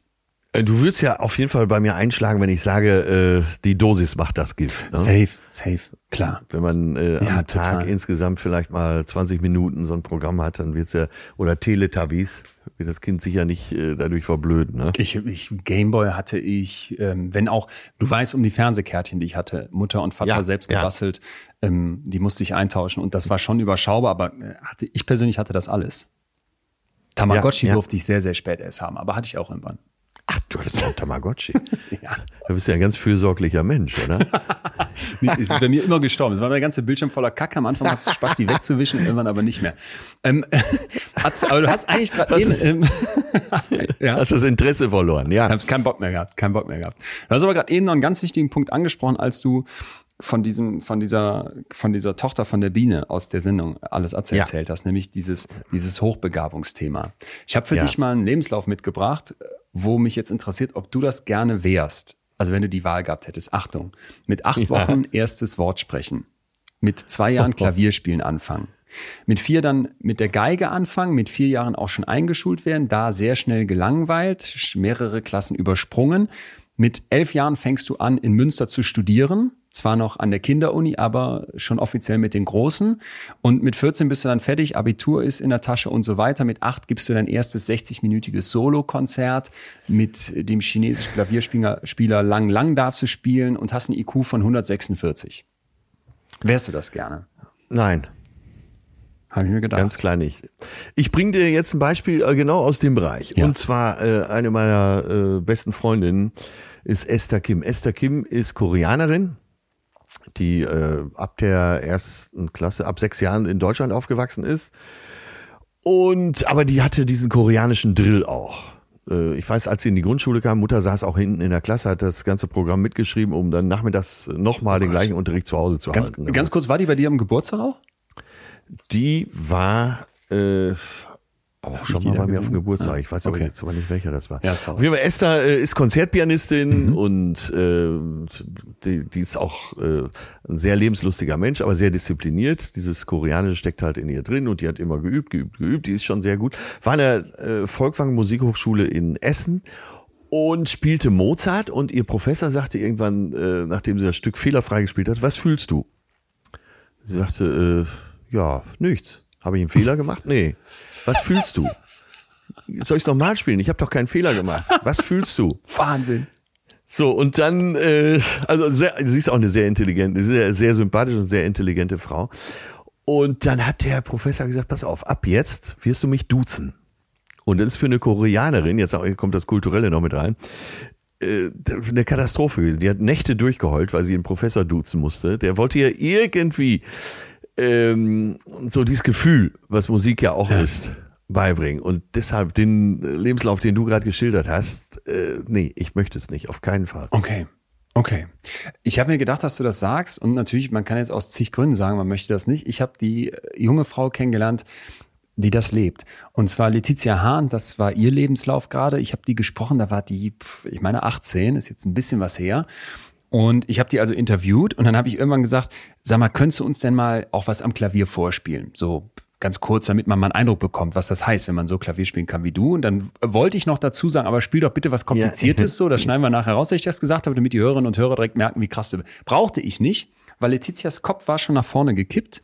Die Haare fielen ihr so ein bisschen ins Gesicht und ab da sah ich das Gesicht nicht mehr und die spielte ein Stück Atze sowas Komplexes habe ich gefühlt noch nie gehört. Ohne irgendeine Note natürlich, auch sofort, ohne irgendeinen Fehler, so zumindest ich das denn hören kann. Und ich saß da und mir fiel wirklich nur die Kinder darunter und ich dachte, boah, ist die krass. Und dann sagt die zu mir nachher, Talent und Hochbegabung, also was sie hat mit ihrem ja. unglaublich hohen IQ, das sind ja nur zehn Prozent. Ja, wenn man ja. ein Talent hat oder eben besonders ja. hohen IQ hat, geht's ein bisschen schneller, aber 90 Prozent sind Fleiß und Arbeit. Ja, da ist, das ist wieder das böse Wort. Fleiß, oder? Fleiß. Ja. Ja, und, und ja. ich fand das deswegen so spannend, weil man heute eben, anders als früher, nicht mehr sagt, hochbegabt ist einfach ab IQ 130. IQ 130 ist ein hoher IQ. Was das ist, haben ja. wir jetzt geklärt. Aber hochbegabt, ja. das würde mit, würden mittlerweile die meisten eben in der Forschung sagen, ist mehr. Und einer der ersten, der das erkannt hat, war der Bildungspsychologe Joseph Renzulli. Ich hoffe, ich spreche ihn richtig aus, von der University of Connecticut. Der hat schon in den 70er Jahren entdeckt, dass da mehr zugehören könnte und ein sogenanntes Drei-Ringe-Modell für Hochbegabung entwickelt. Ja. Und dazu ja. gehören eben die hohe Intelligenz. Da können wir einen Haken dran machen bei Letizia. Aber ja. dann auch noch, und jetzt finde ich, wird spannend, Kreativität und Aufgabenverpflichtung. Äh, ja, äh, würde sie sich denn als kreativ bezeichnen? Ja, und das, weil, weil ich kenne viele gute Musiker, die äh, sehr begabt sind, die äh, wirklich toll sind auf ihrem Instrument, aber nicht besonders kreativ. Nee, um 15 Uhr oder sowas haben wir gesprochen. Die kommt rein, auch mit Augenringen und sagt, ähm, boah, Leon, guten Morgen. Ich so, wie guten Morgen? Es ist 15 Uhr. Ja, ich bin gerade aufgewacht. Ähm, ich habe die ganze Nacht ein neues Stück komponiert. Und die schreibt jetzt nicht Klavierstücke, sondern die schreibt natürlich direkt fürs ganze Orchester. ah, okay. Aber das also, ist, das ist, das ist selten. Das ist selten. Mag sein. Aber ich finde einfach wichtig, deswegen habe ich diesen Fall mal mitgebracht. Wir sind mhm. jetzt von außen vielleicht erstmal da und sagen, boah, nee, das irgendwie schreckt, finde ich, sowas Hochbegabtes und Superintelligente, ja, ja, ja. schreckt ja vielleicht auf den ersten Blick ein bisschen ab, weil man immer so dieses Klischee dabei hat. Ich zitiere mal Bernd Stromberg, das sind so Sozialspasten. Ne? Ja. Ähm, und, und die können dann, die sind dann in dem einen Bereich gut, aber in allem anderen nicht. Und da finde ich, ja, da ja, genau. Das, so gemerkt, stellt man sich's vor. So stellt mhm. man sich's vor. Das ist unfair. Das ist total unfair. Okay. Mhm. Weil das war eine, war eine junge Frau, die ganz anders ist als ich und ganz anders ist als du, aber es sind, ist ja quasi jede junge Frau. Wir sind alle eben ganz anders. Und die erzählte mir von, ja, ich habe ich hab viele Freunde in der Musik und wir tauschen uns da aus und die, die, die machte so ihr Ding. Und, und das hat mich einfach, hat mich nie, das ist jetzt ein Einzelfall, aber es hat mich einerseits total begeistert und andererseits auch total beruhigt, weil ich will am Ende eben nochmal den Spieß umdrehen und mal in die andere Richtung gucken ja. und werde dir dazu was von meiner Cousine erzählen wo hoffentlich eins klar wird, wir Menschen sind da einfach unfassbar unterschiedlich und diese Vorurteile, die wir so haben, da müssen wir sehr, sehr vorsichtig mit sein. Okay, ja, ich bin ja bereit, hier immer alles in Frage zu stellen. Genau. Und da gibt's nicht, nicht unbelehrbar. Äh, gibt's nämlich dann, wenn man jetzt die große Frage vielleicht nochmal als nächstes reinbringen möchte, wäre man denn gerne dumm? Ne? Da gibt's ja auch wieder äh, irgendwie zig Sprichwörter ich weiß nicht, äh, äh, wie, wie gehen die nochmal? Ähm, ja, ja. Äh, es gilt, also wir müssen ja nochmal drüber sprechen, ob äh, schlau eben intelligent ist. Äh, ja, okay. Stimmt. Ja? Das ist so ähnlich wie mit, äh, ich bin nicht schön, aber ich bin höllisch attraktiv, was ich so über mich sagen würde. Und ich würde sagen, ich bin nicht intelligent, aber ich bin sehr schlau. Geil, ja. Habe ich verstanden. Sehr schön. ja, ich glaube, darauf wollen wir doch äh, auch hinaus als Erkenntnis. Wir haben einmal äh, auf der einen Seite die Intelligenz an Wert. Mhm. Und auf der anderen Seite äh, kommt es ja darauf an, was macht man damit? Und jemand, der vieles äh, mit einem IQ von 100 anstellt oder 115, sagen wir mal, ist ja vielleicht äh, also landläufig gesehen schlauer als ein Intelligenter, der nicht viel damit macht. Okay, das ist schön. Ja, das ist schön. Und jemand, der total intelligent ist, aber irgendwie nur Mist fabriziert oder eben all das, was wir eben gesagt haben, vielleicht eine Kreativität oder auch eine, eine Aufgabenverpflichtung, also so ein, ja, so ein bisschen diese Fleißkomponente nicht mitbringt, der kann dann total dumm wirken. Genau, genau. Ja. Das gibt's ja auch. Es gibt äh, wirklich, äh, wenn wir jetzt genau nachdenken würden, würden wir in unserem Umfeld wahrscheinlich sogar welche finden. Ja, safe. Äh, ne, wirklich intelligente Menschen, Total. die einfach äh, keinen Antrieb haben. Total. Und ihre jo, Intelligenz nicht nutzen, ja. Stimmt, das hat man oft, dass wo, du da sitzt und denkst. Wo alle drumherum sagen, ja, ja, oh, ey, der, der könnte, wenn er nachdenkt, ist er sofort auf dem Punkt, aber der hat einfach keinen Bock. ja. Ja. Ja, stimmt mhm. total. Ich, ich, ich finde aber nichtsdestotrotz ja diese Frage spannend, wäre ich gerne dumm? Wir hatten ja schon mal Prinz Pi ja. zitiert, ne? Ich wäre so gerne dumm. Dann muss man sich irgendwie keine Sorgen machen. Und die, und die Sprichwörter gehen doch so in die Richtung, Dummheit ist ein Ruhekissen. Und ja, selig, selig sind ja. die geistig Armen. Sowas, ja, weißt du? So, denn, du ja, hast es einfacher. ist das Himmelreich. Aber ähm, das ist natürlich, das führt auch in die völlig falsche Richtung, glaube ich. Ne? wäre ich gerne dumm. Die Frage ist, wäre ich gerne äh, relativ schlau, aber nicht überintelligent? Äh, ne? Also im, vielleicht im oberen Normbereich. Da würde man ja sagen, ja. Also so ganz landläufig würde man ja sagen, ja, wäre ich gern dabei. Ja. Ja. Ne? Oder äh, es heißt, äh, Franklin hat es, glaube ich, gesagt. Sehr intelligente können locker um fünf Ecken denken, aber schlecht geradeaus. stimmt, stimmt, schön, ja, schön, das ja. ist schön. Ich, ich, finde, ich finde halt, bevor wir da zu, zu schnell aber sind, das, was du gerade aufgreifst, ist, ist total valide. Habe ich auch noch zwei, zwei Punkte für. Und ja. einer davon ist nämlich, dass man ja eben diese sogenannte Disharmonie-Hypothese oft hat. So heißt das nämlich, dass angeblich besonders schlaue Menschen total überfordert sind so in diesem sozialen Bereich, ne? Und ich das quasi nicht hinkriege, mit anderen dann harmonisch zusammen zu agieren. Das ist das Klischee. Das wäre das ne? Klischee. Dagegen ja. spricht aber, und das sind jetzt eben mittlerweile wirklich viele Studien, die das zeigen, dass zwischen hochbegabten und durchschnittlich begabten Menschen eben in diesem emotional-sozialen Bereich, aber auch bei der Persönlichkeit und auch beim Thema psychische Störung eigentlich kaum bis keine Unterschiede bestehen. Das glaube ich mittlerweile auch, wirklich. Das ist auch so die eigene gelebte Empirie. Ja, das, ich glaube auch, das ist einfach nur ein Klischee. Genau. Selbst genau. Nur, nur der zweite Punkt, Thema Klischee. Wir ja. wollen ja immer auch kritisch drauf gucken. Es gibt schon eine, eine Gefahr. Eine Gefahr für die, die da besonders schlau sind oder die halt eben diesen besonders hohen IQ-Wert haben, um es wieder korrekt zu formulieren. Ja. Und da war eine Untersuchung, dass man halt eben wissen wollte, naja, wie ist denn so euer subjektives Wohlbefinden und wie erlebt ihr denn so die Sinnhaftigkeit auf dieser Welt? Und dazu ja, haben ja, ja. Äh, Forschende drei Gruppen untersucht. Und zwar Leute, die intellektuell hochbegabt sind mit einem hohen IQ, dann, also mindestens IQ von 130, dann Menschen mit schulischen und universitären Höchstleistungen, die ja. irgendwie ne, jetzt nicht so diesen IQ erfüllen, und durchschnittlich begabte Personen. So, die ganz, ganzen Normalos, sagen wir mal. Und ja, das Spannende ja. war jetzt, die Menschen mit Höchstleistungen, die zeigten einen Grad von Wohlbefinden, subjektivem Wohlbefinden, wie gut geht's dir so? Und okay. Sinn erleben, der so mit dieser Kontrollgruppe vergleichbar war, den in Anführungsstrichen Normalos. Bei den Hochbegabten gab es signifikant niedrigere Werte. Und die Forscherin dahinter, Tatjana Schnell, sagt im Interview mit Spektrum, das hat uns selbst überrascht und das kann ich mir vorstellen. Sag mal, wie sieht's denn äh, mit der Aspiration aus? Der Hochintelligenten. Dummkopf wie mir jetzt mal kurz helfen, was du damit meinst? Äh, ja, die, der, der Ehrgeiz, die Ambition. Ah, okay. Aspiration, also im Sinne von Ambition, Ehrgeiz. Das, was du jetzt sagst, wenn man festgestellt hat, äh, dass sie eben da einen ganz andere Wert hatten, lässt ja vermuten, dass eventuell da die Aspiration niedriger ist. Oder, und das wäre vielleicht noch eine weitere Erklärung, das haben dann nämlich eben diese Tatjana Schnell und ihre Kolleginnen und Kollegen wissen wollen, was ist denn die Ursache, dass man völlig falsch als Gesellschaft mit diesen Leuten mit hohem IQ umgeht. Und zwar konnten die zeigen, dass viele von denen oft so sehr negative Erlebnisse in der Schule berichten. Diese Tatjana ja, Schnell sagt ja. in Interviews, konnten die ah, immer okay. wieder zeigen, dass die sich mhm. als, als ganz anders empfinden. Ne? Und dass die oft deswegen dann doch ein Stück weit anecken können, weil der Rest der Welt deren schnelleres Denken nicht begreift. Und ja, jetzt kommt ja, der ja, Punkt, genau. dieses sich anders fühlen, ne? Ja. dieses Erleben, dass ich anders bin, das Vergleichen, das fand ich hochinteressant mit dem Stigma, was sonst oft homosexuelle Menschen erleben.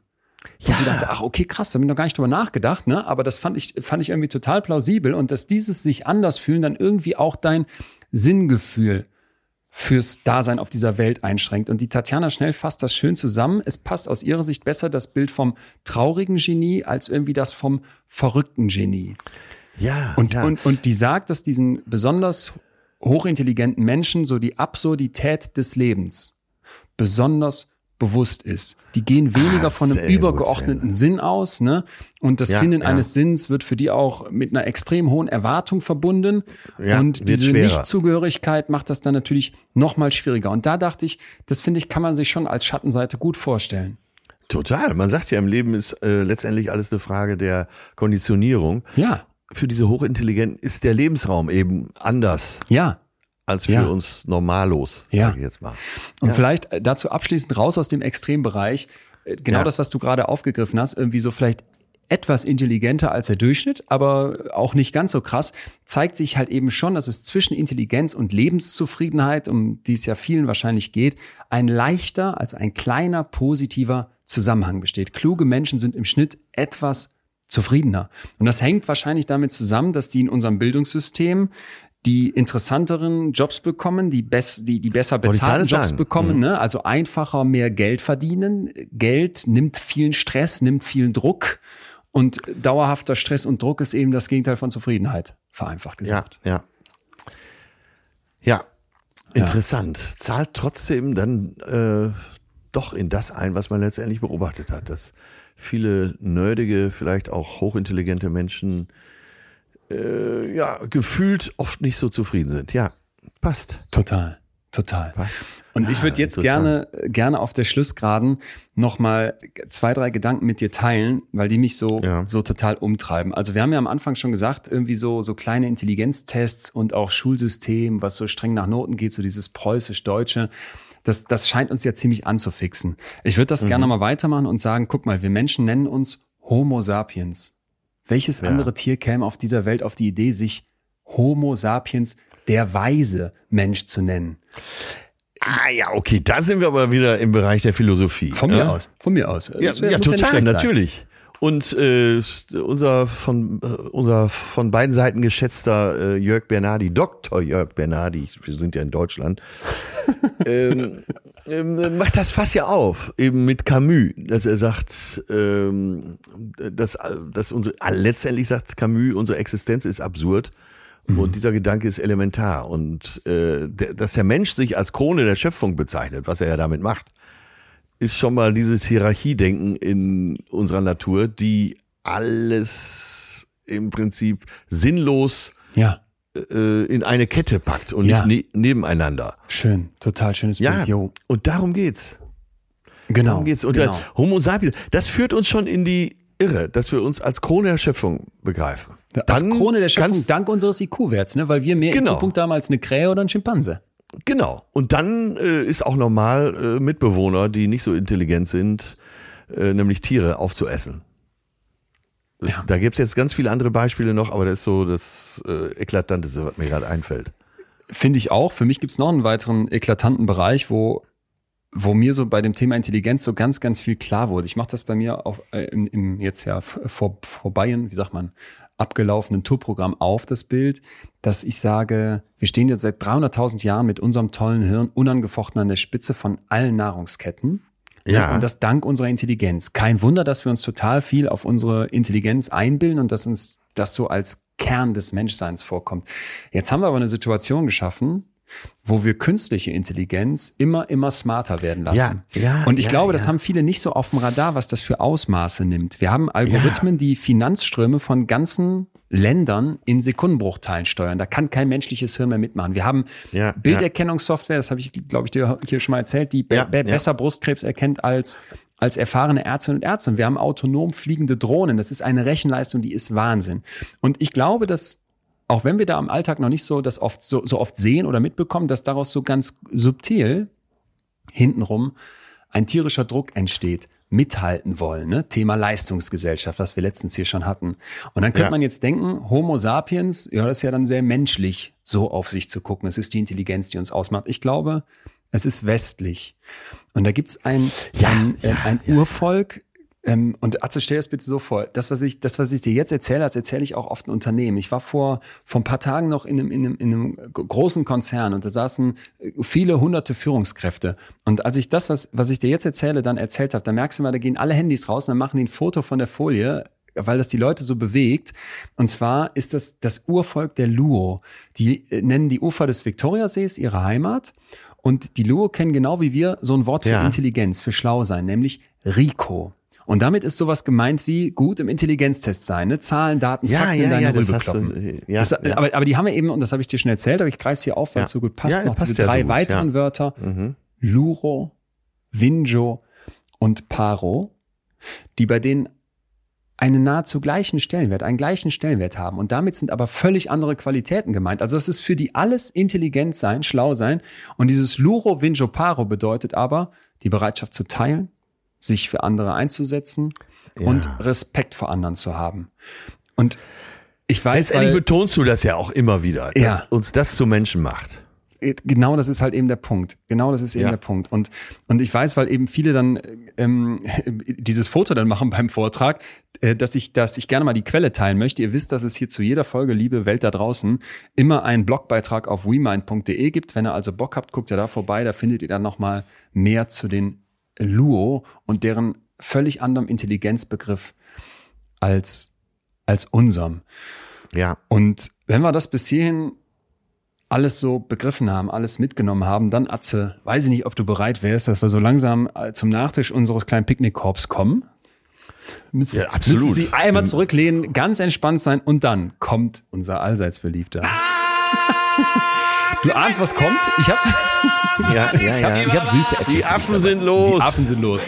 Ähm, und zwar folgende Frage. Was machen wir denn jetzt? Wenn wir irgendwie ein anderes Verständnis von Intelligenz haben wollen, scheint eine tolle Idee zu sein, kognitive Flexibilität. Was ist damit gemeint? Die Idee ist, kennst du so Leute, die, die fahren wie ihren Weg zur Arbeit und dann ist dann wie eine Baustelle, aber dann fahren die trotzdem denselben Weg und stehen dann im Stau. Ja, ja, ja. ja. Schönes Beispiel. So, Schönes anstatt mal Beispiel. zu sagen, ey, könnte ich nicht kognitiv flexibel mal fragen, könnte man das auch anders machen?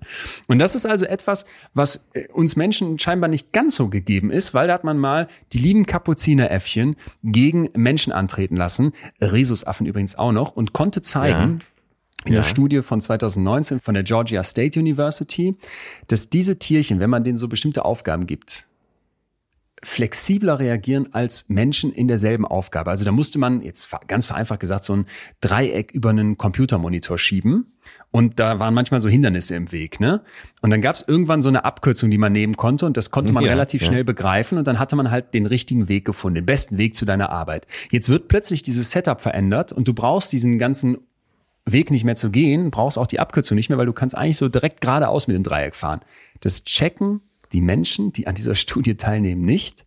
Die sieben Rhesusaffen und 22 Kapuzineräffchen, aber wohl. Zumindest sehr, sehr, sehr viel schneller. Und das ja. fand ich so schön, dass wir uns vielleicht immer mal wieder fragen könnten, ey, ganz unabhängig davon, wieso deine kognitiven Skills sind, wie flexibel reagierst du auf die Welt? Wie sehr bist du in der Lage, es manchmal ja. auch anders zu tun, als du es so gewohnt bist? Ja, unsere oft beschriebene und beschriebene und gewünschte Ambiguitätstoleranz. Stimmt. Äh, früher öfter darüber gesprochen, aber da ist sie endlich mal wieder. Stimmt. Und das geht ja einher. Ne? Die äh, kognitive Flexibilität äh, hängt ja auch davon ab, wie bereit du bist, auf sich ändernde Umstände zu reagieren. Ne? Ja, ja, genau das. Das ist das, ist das im Kern. Ja. Ja, und da tappe ich mich persönlich auch so. Da muss man sich immer wieder an die eigene Nase fassen. Passt auch nochmal schön zu den Graustufen von ganz am Anfang. Ähm, ja. dass, dass, man sich dann doch ermahnt, ey, nur weil du es jetzt immer so gemacht hast, mach es mal anders. Ich, ich bin nämlich so ein Typ, wenn ich dann einmal so einen Weg irgendwo hin hab, dann fahre ich den immer gleich. Und dann kommt mein Bruder und der kennt immer alle, alle Abkürzungen in Münster. Kennst du Leute, die alle Abkürzungen in der Stadt kennen? Und die sagen ja, dann, hey, fahr doch Kanalstraße, dann bieg rechts ab und da gibt's eine kleine Einbahnstraße. Wenn du da bis zur Mitte fährst, rechts und dann hast du zwei Ampeln gespannt. Ich so, was? Und dann stehe ich mit meinem stumpfen ja. Hirn an beiden Ampeln im Rot und denke, das ist doch der direkte Weg nach Hause. Ey, stumpfes Hirn. das ist, du bist auch. Mann, Mann, Mann. Ähm, ähm, nein, aber es, es, ich bin halt so gar nicht ritualisiert. So, äh, Till zum Beispiel ist ein total ritualisierter Mensch. Der muss alles immer gleich machen und der würde wahrscheinlich dann lieber, bevor er abweicht, im Stau stehen. Und ich bin das andere Extrem. Wenn ich irgendwas schon einmal gemacht habe, dann finde ich schon das, die zweite Wiederholung langweilig. Ah, okay. Ja. Okay, ja, okay, das kann ich nachvollziehen. Okay. Da geht's mir nur beim Autofahren nicht so. Aber da geht's nicht um Intelligenz. Äh, genau, bei mir das andere Extrem. Alle empfehlen bei Staus bis, was weiß ich, Viertelstunde oder 20 Minuten auf der Autobahn zu bleiben. Äh, bei mir muss nur, müssen nur fünf Autos stehen, dann nehme ich schon irgendeine Abkürzung. die kein Navi empfiehlt und die ich auch hinterher verfluche. Aber ich probiere es dann. Vielleicht kann ich da noch über einen Feldweg und über einen Bauernhof und dann habe ich doch schön abgekürzt. Ey, das ist kognitive Flexibilität at its best aus meiner Sicht. Maximum. Ja, zu viel davon Ma ist Maximum. auch nicht gut. ähm, Atze, letzter Gedanke, vielleicht zum ja. Schluss. Ich, ich ganz für mich persönlich muss sagen, nach allem, was ich so lernen durfte jetzt zur Intelligenz, würde mir wünschen, dass wir uns zumindest mal fragen, könnten wir nicht ein Stück weit ein anderes Verständnis von unserem Umgang mit Intelligenz entwickeln. Ne? Die Intelligenz ist klar gesetzt, aber wie gehen wir damit um? Leon, das, jetzt können wir beide ja zu diesem Entschluss kommen und vielleicht einige andere, die hier zuhören, auch. Trotzdem ist unser Schulsystem darauf angelegt, das eben mhm. anders zu verstehen. Ja, ne? okay. Aber, aber, okay, gut. Äh, es geht ja darum, was wir, was wir uns, was wir, was wir uns wünschen. Ja. Total.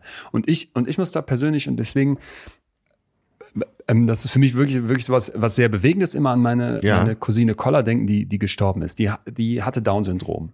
Ne? Und ja. die hatte de facto einen sehr niedrigen IQ. Also in all diesen ja, kleinen Aufgaben, die wir am Anfang gemacht haben, äh, wenn du eine Hose um 25 Prozent reduzierst, die hätte den ersten Schritt nicht berechnen können. Die konnte überhaupt nicht rechnen.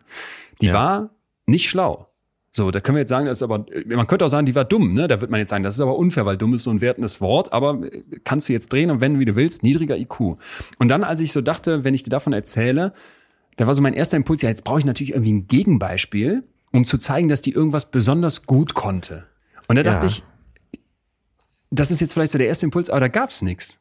Die konnte jetzt nichts speziell besonders ja. gut. Und dann dachte ja. ich, vielleicht ist das eine, eine ganz wichtige Botschaft.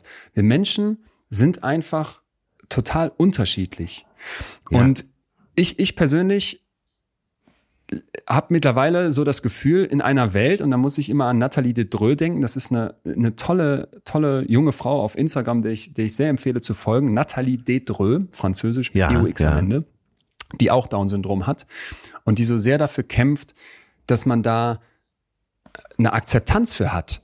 Und dann habe ich eine Rede gesehen von Frank Stevens, einem Amerikaner, der, glaube ich, vom Parlament oder im Kongress irgendwie spricht, da wollte ich mal kurz mit dir nur ein paar Sekunden reinhören, weil da hat's mir wirklich, da ist mir wirklich, da ist mir wirklich ähm, die Luft weggeblieben. Das hat mich im, im tiefsten Kern berührt. Mr. Chairman.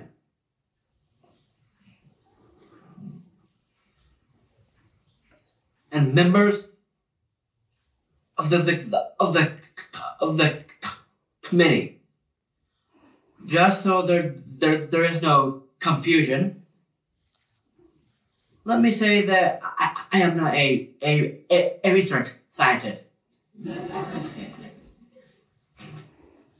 However, no one knows more about life with Down syndrome than, than, than I do. Whatever whatever you, you learn today, please remember this. I am a man with Down syndrome, and my life is worth living. Da, ne, da, da, ja. so, und ich, also ganz ja, kurz, ja. sehr geehrter Vorsitzender, sehr geehrtes Komitee, ich muss kurz sagen, ich bin kein äh, wissenschaftlicher Forscher und alle lachen im Hintergrund, aber was auch immer Sie heute hören werden, und der führt die Rede noch weiter aus, bitte bedenken Sie, niemand weiß so gut, wie es ist, mit Down-Syndrom zu leben wie ich.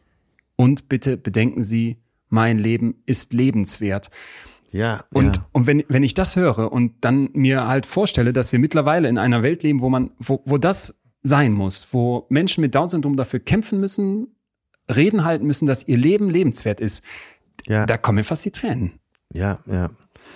Und, und ich, ich muss wirklich sagen, also ich akzeptiere jede einzelne Entscheidung und das sage ich jetzt nicht so, das meine ich wirklich ernst. Und ich habe auch mit, mit Leuten schon gesprochen, die genau vor so einer Entscheidung standen, treibe ich ab oder nicht. Und die haben mir das genauso berichtet. Das ist einfach eine sehr, sehr persönliche Entscheidung. Ja. Aber mittlerweile gibt's ja die Möglichkeit und auch von den Krankenkassen bezahlt für diese Frühdiagnosen bei Schwangeren, ja, um zu gucken, ja, ja. hat mein Kind Down-Syndrom und die, die, die Trefferrate für Trisomie 21, also Down-Syndrom, liegt bei, bei 99 Prozent. Einfach nur durch Blut abnehmen. Und ich glaube, wenn, wenn in dieser Welt die Botschaft am Ende des Tages ist, bei all dem Druck, bei all dem Streben nach Perfektion, dass so ein Mensch wie meine Cousine Koller dafür kämpfen müsste, dass wir verstehen, dass ihr Leben lebenswert ist, nur weil sie eben nicht so einen hohen IQ hat, weil was anderes ist ja kein, ist ja nicht die Einschränkung. Ja dann, dann macht mir das, macht mir das total Gedanken. Und als ich das dann so, als ich das so durchging und mir das so überlegt habe, ist mir am Ende vielleicht doch noch eine Sache aufgefallen. Das meine ich jetzt überhaupt nicht irgendwie, weiß ich nicht, ähm, ähm, kitschig oder sowas gar nicht, sondern ich dachte, wenn es doch vielleicht eine Sache gab, die die, die, die Koller zumindest in meinem Leben besser konnte als jede andere, dann mir zeigen, dass wir Menschen mit ganz, ganz unterschiedlicher Intelligenz ganz unterschiedlich Leben führen können. Und das ist, das ist Homo sapiens und nicht einen hohen IQ haben. Äh, ganz genau, darauf wollte ich hinaus. Das macht Menschsein aus, wenn du äh, mit Eltern sprichst von äh, Kindern, die entweder Down-Syndrom haben oder sonst wie behindert sind.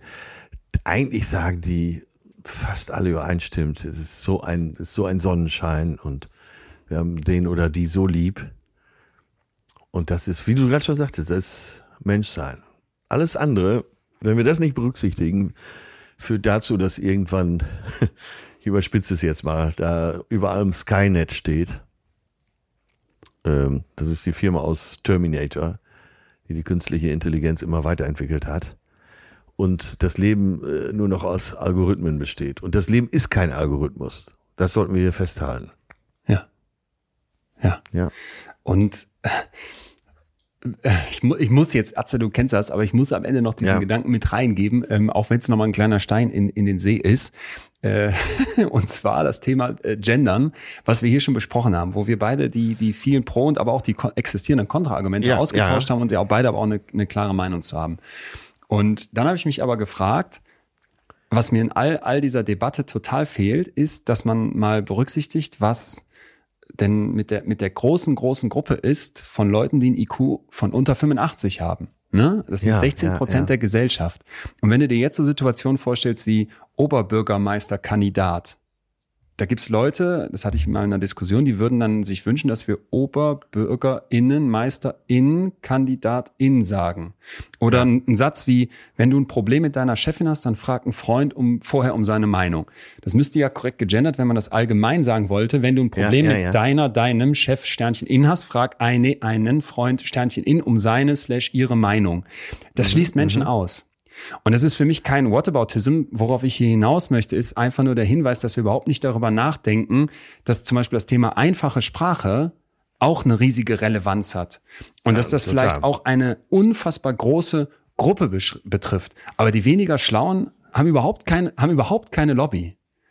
Und das war, das war so etwas, was mich dabei nochmal so, was mich seit einiger Zeit umtreibt, ne? dass ich mich ja, immer ja. mal wieder frage, guck mal, wie, wie sehr wir Rücksicht nehmen und zu Recht. Und das ist ja nicht nur eine Rücksichtnahme, sondern es ist ja auch eine Veränderung von Bewusstsein.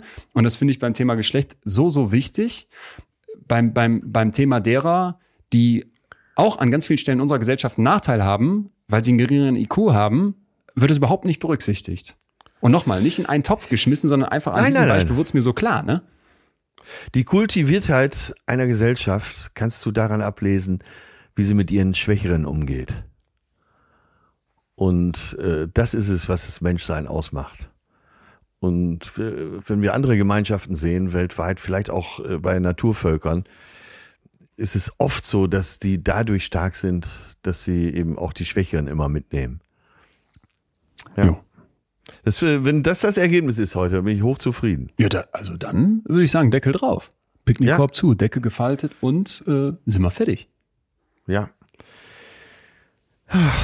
Ja, was, was eine interessante Folge letztendlich. Ja, am Anfang habe ich mich ein bisschen schwer getan. Das dachte ich mir. Ich, du, du weißt ja, dass mich dieses Thema Intelligenz schon, schon ganz lange rumtreibt. Wie gesagt, es war ja. so in der Tour bei mir drin, es ist bei den Vorträgen mit drin und es ist, treibt mich einfach aus psychologischer Sicht, fasziniert es mich so, ne? Weil es natürlich viel von uns ausmacht, aber ich, ich, wie gesagt, halt hoffe, dass heute ganz viele nachher sagen, irgendwie habe ich jetzt einen anderen Blick drauf gewonnen. Ach, ja, Hammer. Sehr gut. Sehr, sehr befriedigende Folge heute. Das äh, wird mich jetzt natürlich erstmal zwei Tage wieder beschäftigen, aber so soll es ja auch sein. so, so soll es sein. Äh, nächste Woche hätte ich hätte einen Vorschlag, den äh, habe ich dir noch nicht unterbreitet. Du kriegst ihn jetzt hier von mir live on air. Ja. Und zwar wärst du beim Thema Selbstbetrug dabei. Ey, Selbstbetrug, absolut mein Thema. Total. Ja. Also äh, habe hab ich fast gedacht. im Prinzip jede Woche auf dem Zettel stehen. Muss gemacht werden. Das wird so viele HörerInnen interessieren. Selbstbetrug muss kommen.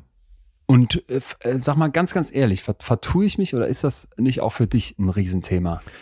Also, total. Äh, also so persönlich jetzt. Ja, natürlich. Für jemanden, der ja. So harmoniesüchtig ist wie ich, nicht nur bedürftig, sondern auch süchtig, ist Selbstbetrug immer ein Thema. Also ich sehe ich ja die Welt, wie sie mir ja. gefällt und nicht wie sie ist. Und äh, natürlich. Und dann werden wir wahrscheinlich eben auch verschiedene Aspekte des Selbstbetrugs rausarbeiten können. Äh, wann ist es gefährlich? Wann ist es, äh, sagen wir mal, so dem inneren Frieden noch zugänglich? Du hast dieses äh, wirklich, wirklich äh, bewegende und, und finde ich auch total, total schöne Interview in der Zeit äh, gegeben. Und da habe ich dann im Nachhinein auch nochmal gedacht, wir müssen dieses Thema machen, weil ich glaube, das, was du im ganz Großen erlebst, nämlich diese, diese zwei Figuren in einem und auch irgendwie diese Möglichkeit, manchmal hinter einer Fassade, hinter ja, vielleicht auch einer ja. Art Maskerade abzutauchen. Ich glaube, das, das kennt jeder von uns eben von bis, dass wir irgendwas haben, um uns dahinter zu verstecken.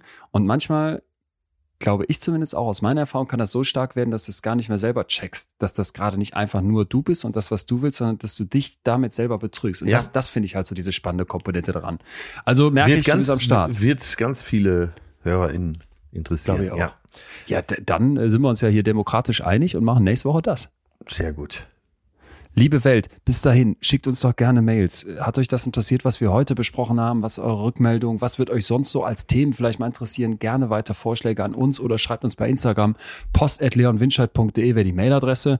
Instagram schreibt er uns direkt. Und, das haben wir länger nicht gemacht, wir dürfen euch jetzt schon mal bitten, gerade für die Sommerpause, die demnächst immer mal ansteht, auf Abonnieren zu klicken. Also wenn ihr diesen Podcast noch nicht abonniert habt, dann macht das doch jetzt ja. mal in eurer App, weil wir haben da so ein paar Sachen uns überlegt für die Pause, damit mit dem Warten auch alles nicht zu fies wird und so. Es könnte sich lohnen. Es könnte sich lohnen, Kinder. Genau. Wir verraten nicht zu viel, aber ich würde es machen. Nein, nein, Ich würde es machen. ich würde es auch machen. dann, dann, sind wir raus, oder? ja, bis, ich freue mich auf nächste Woche. Ich freue mich auf den Selbstbetrug. Ich auch. Tschüss, tschüss. Das war Betreutes Fühlen. Der Podcast mit Atze Schröder und Leon Winscheid.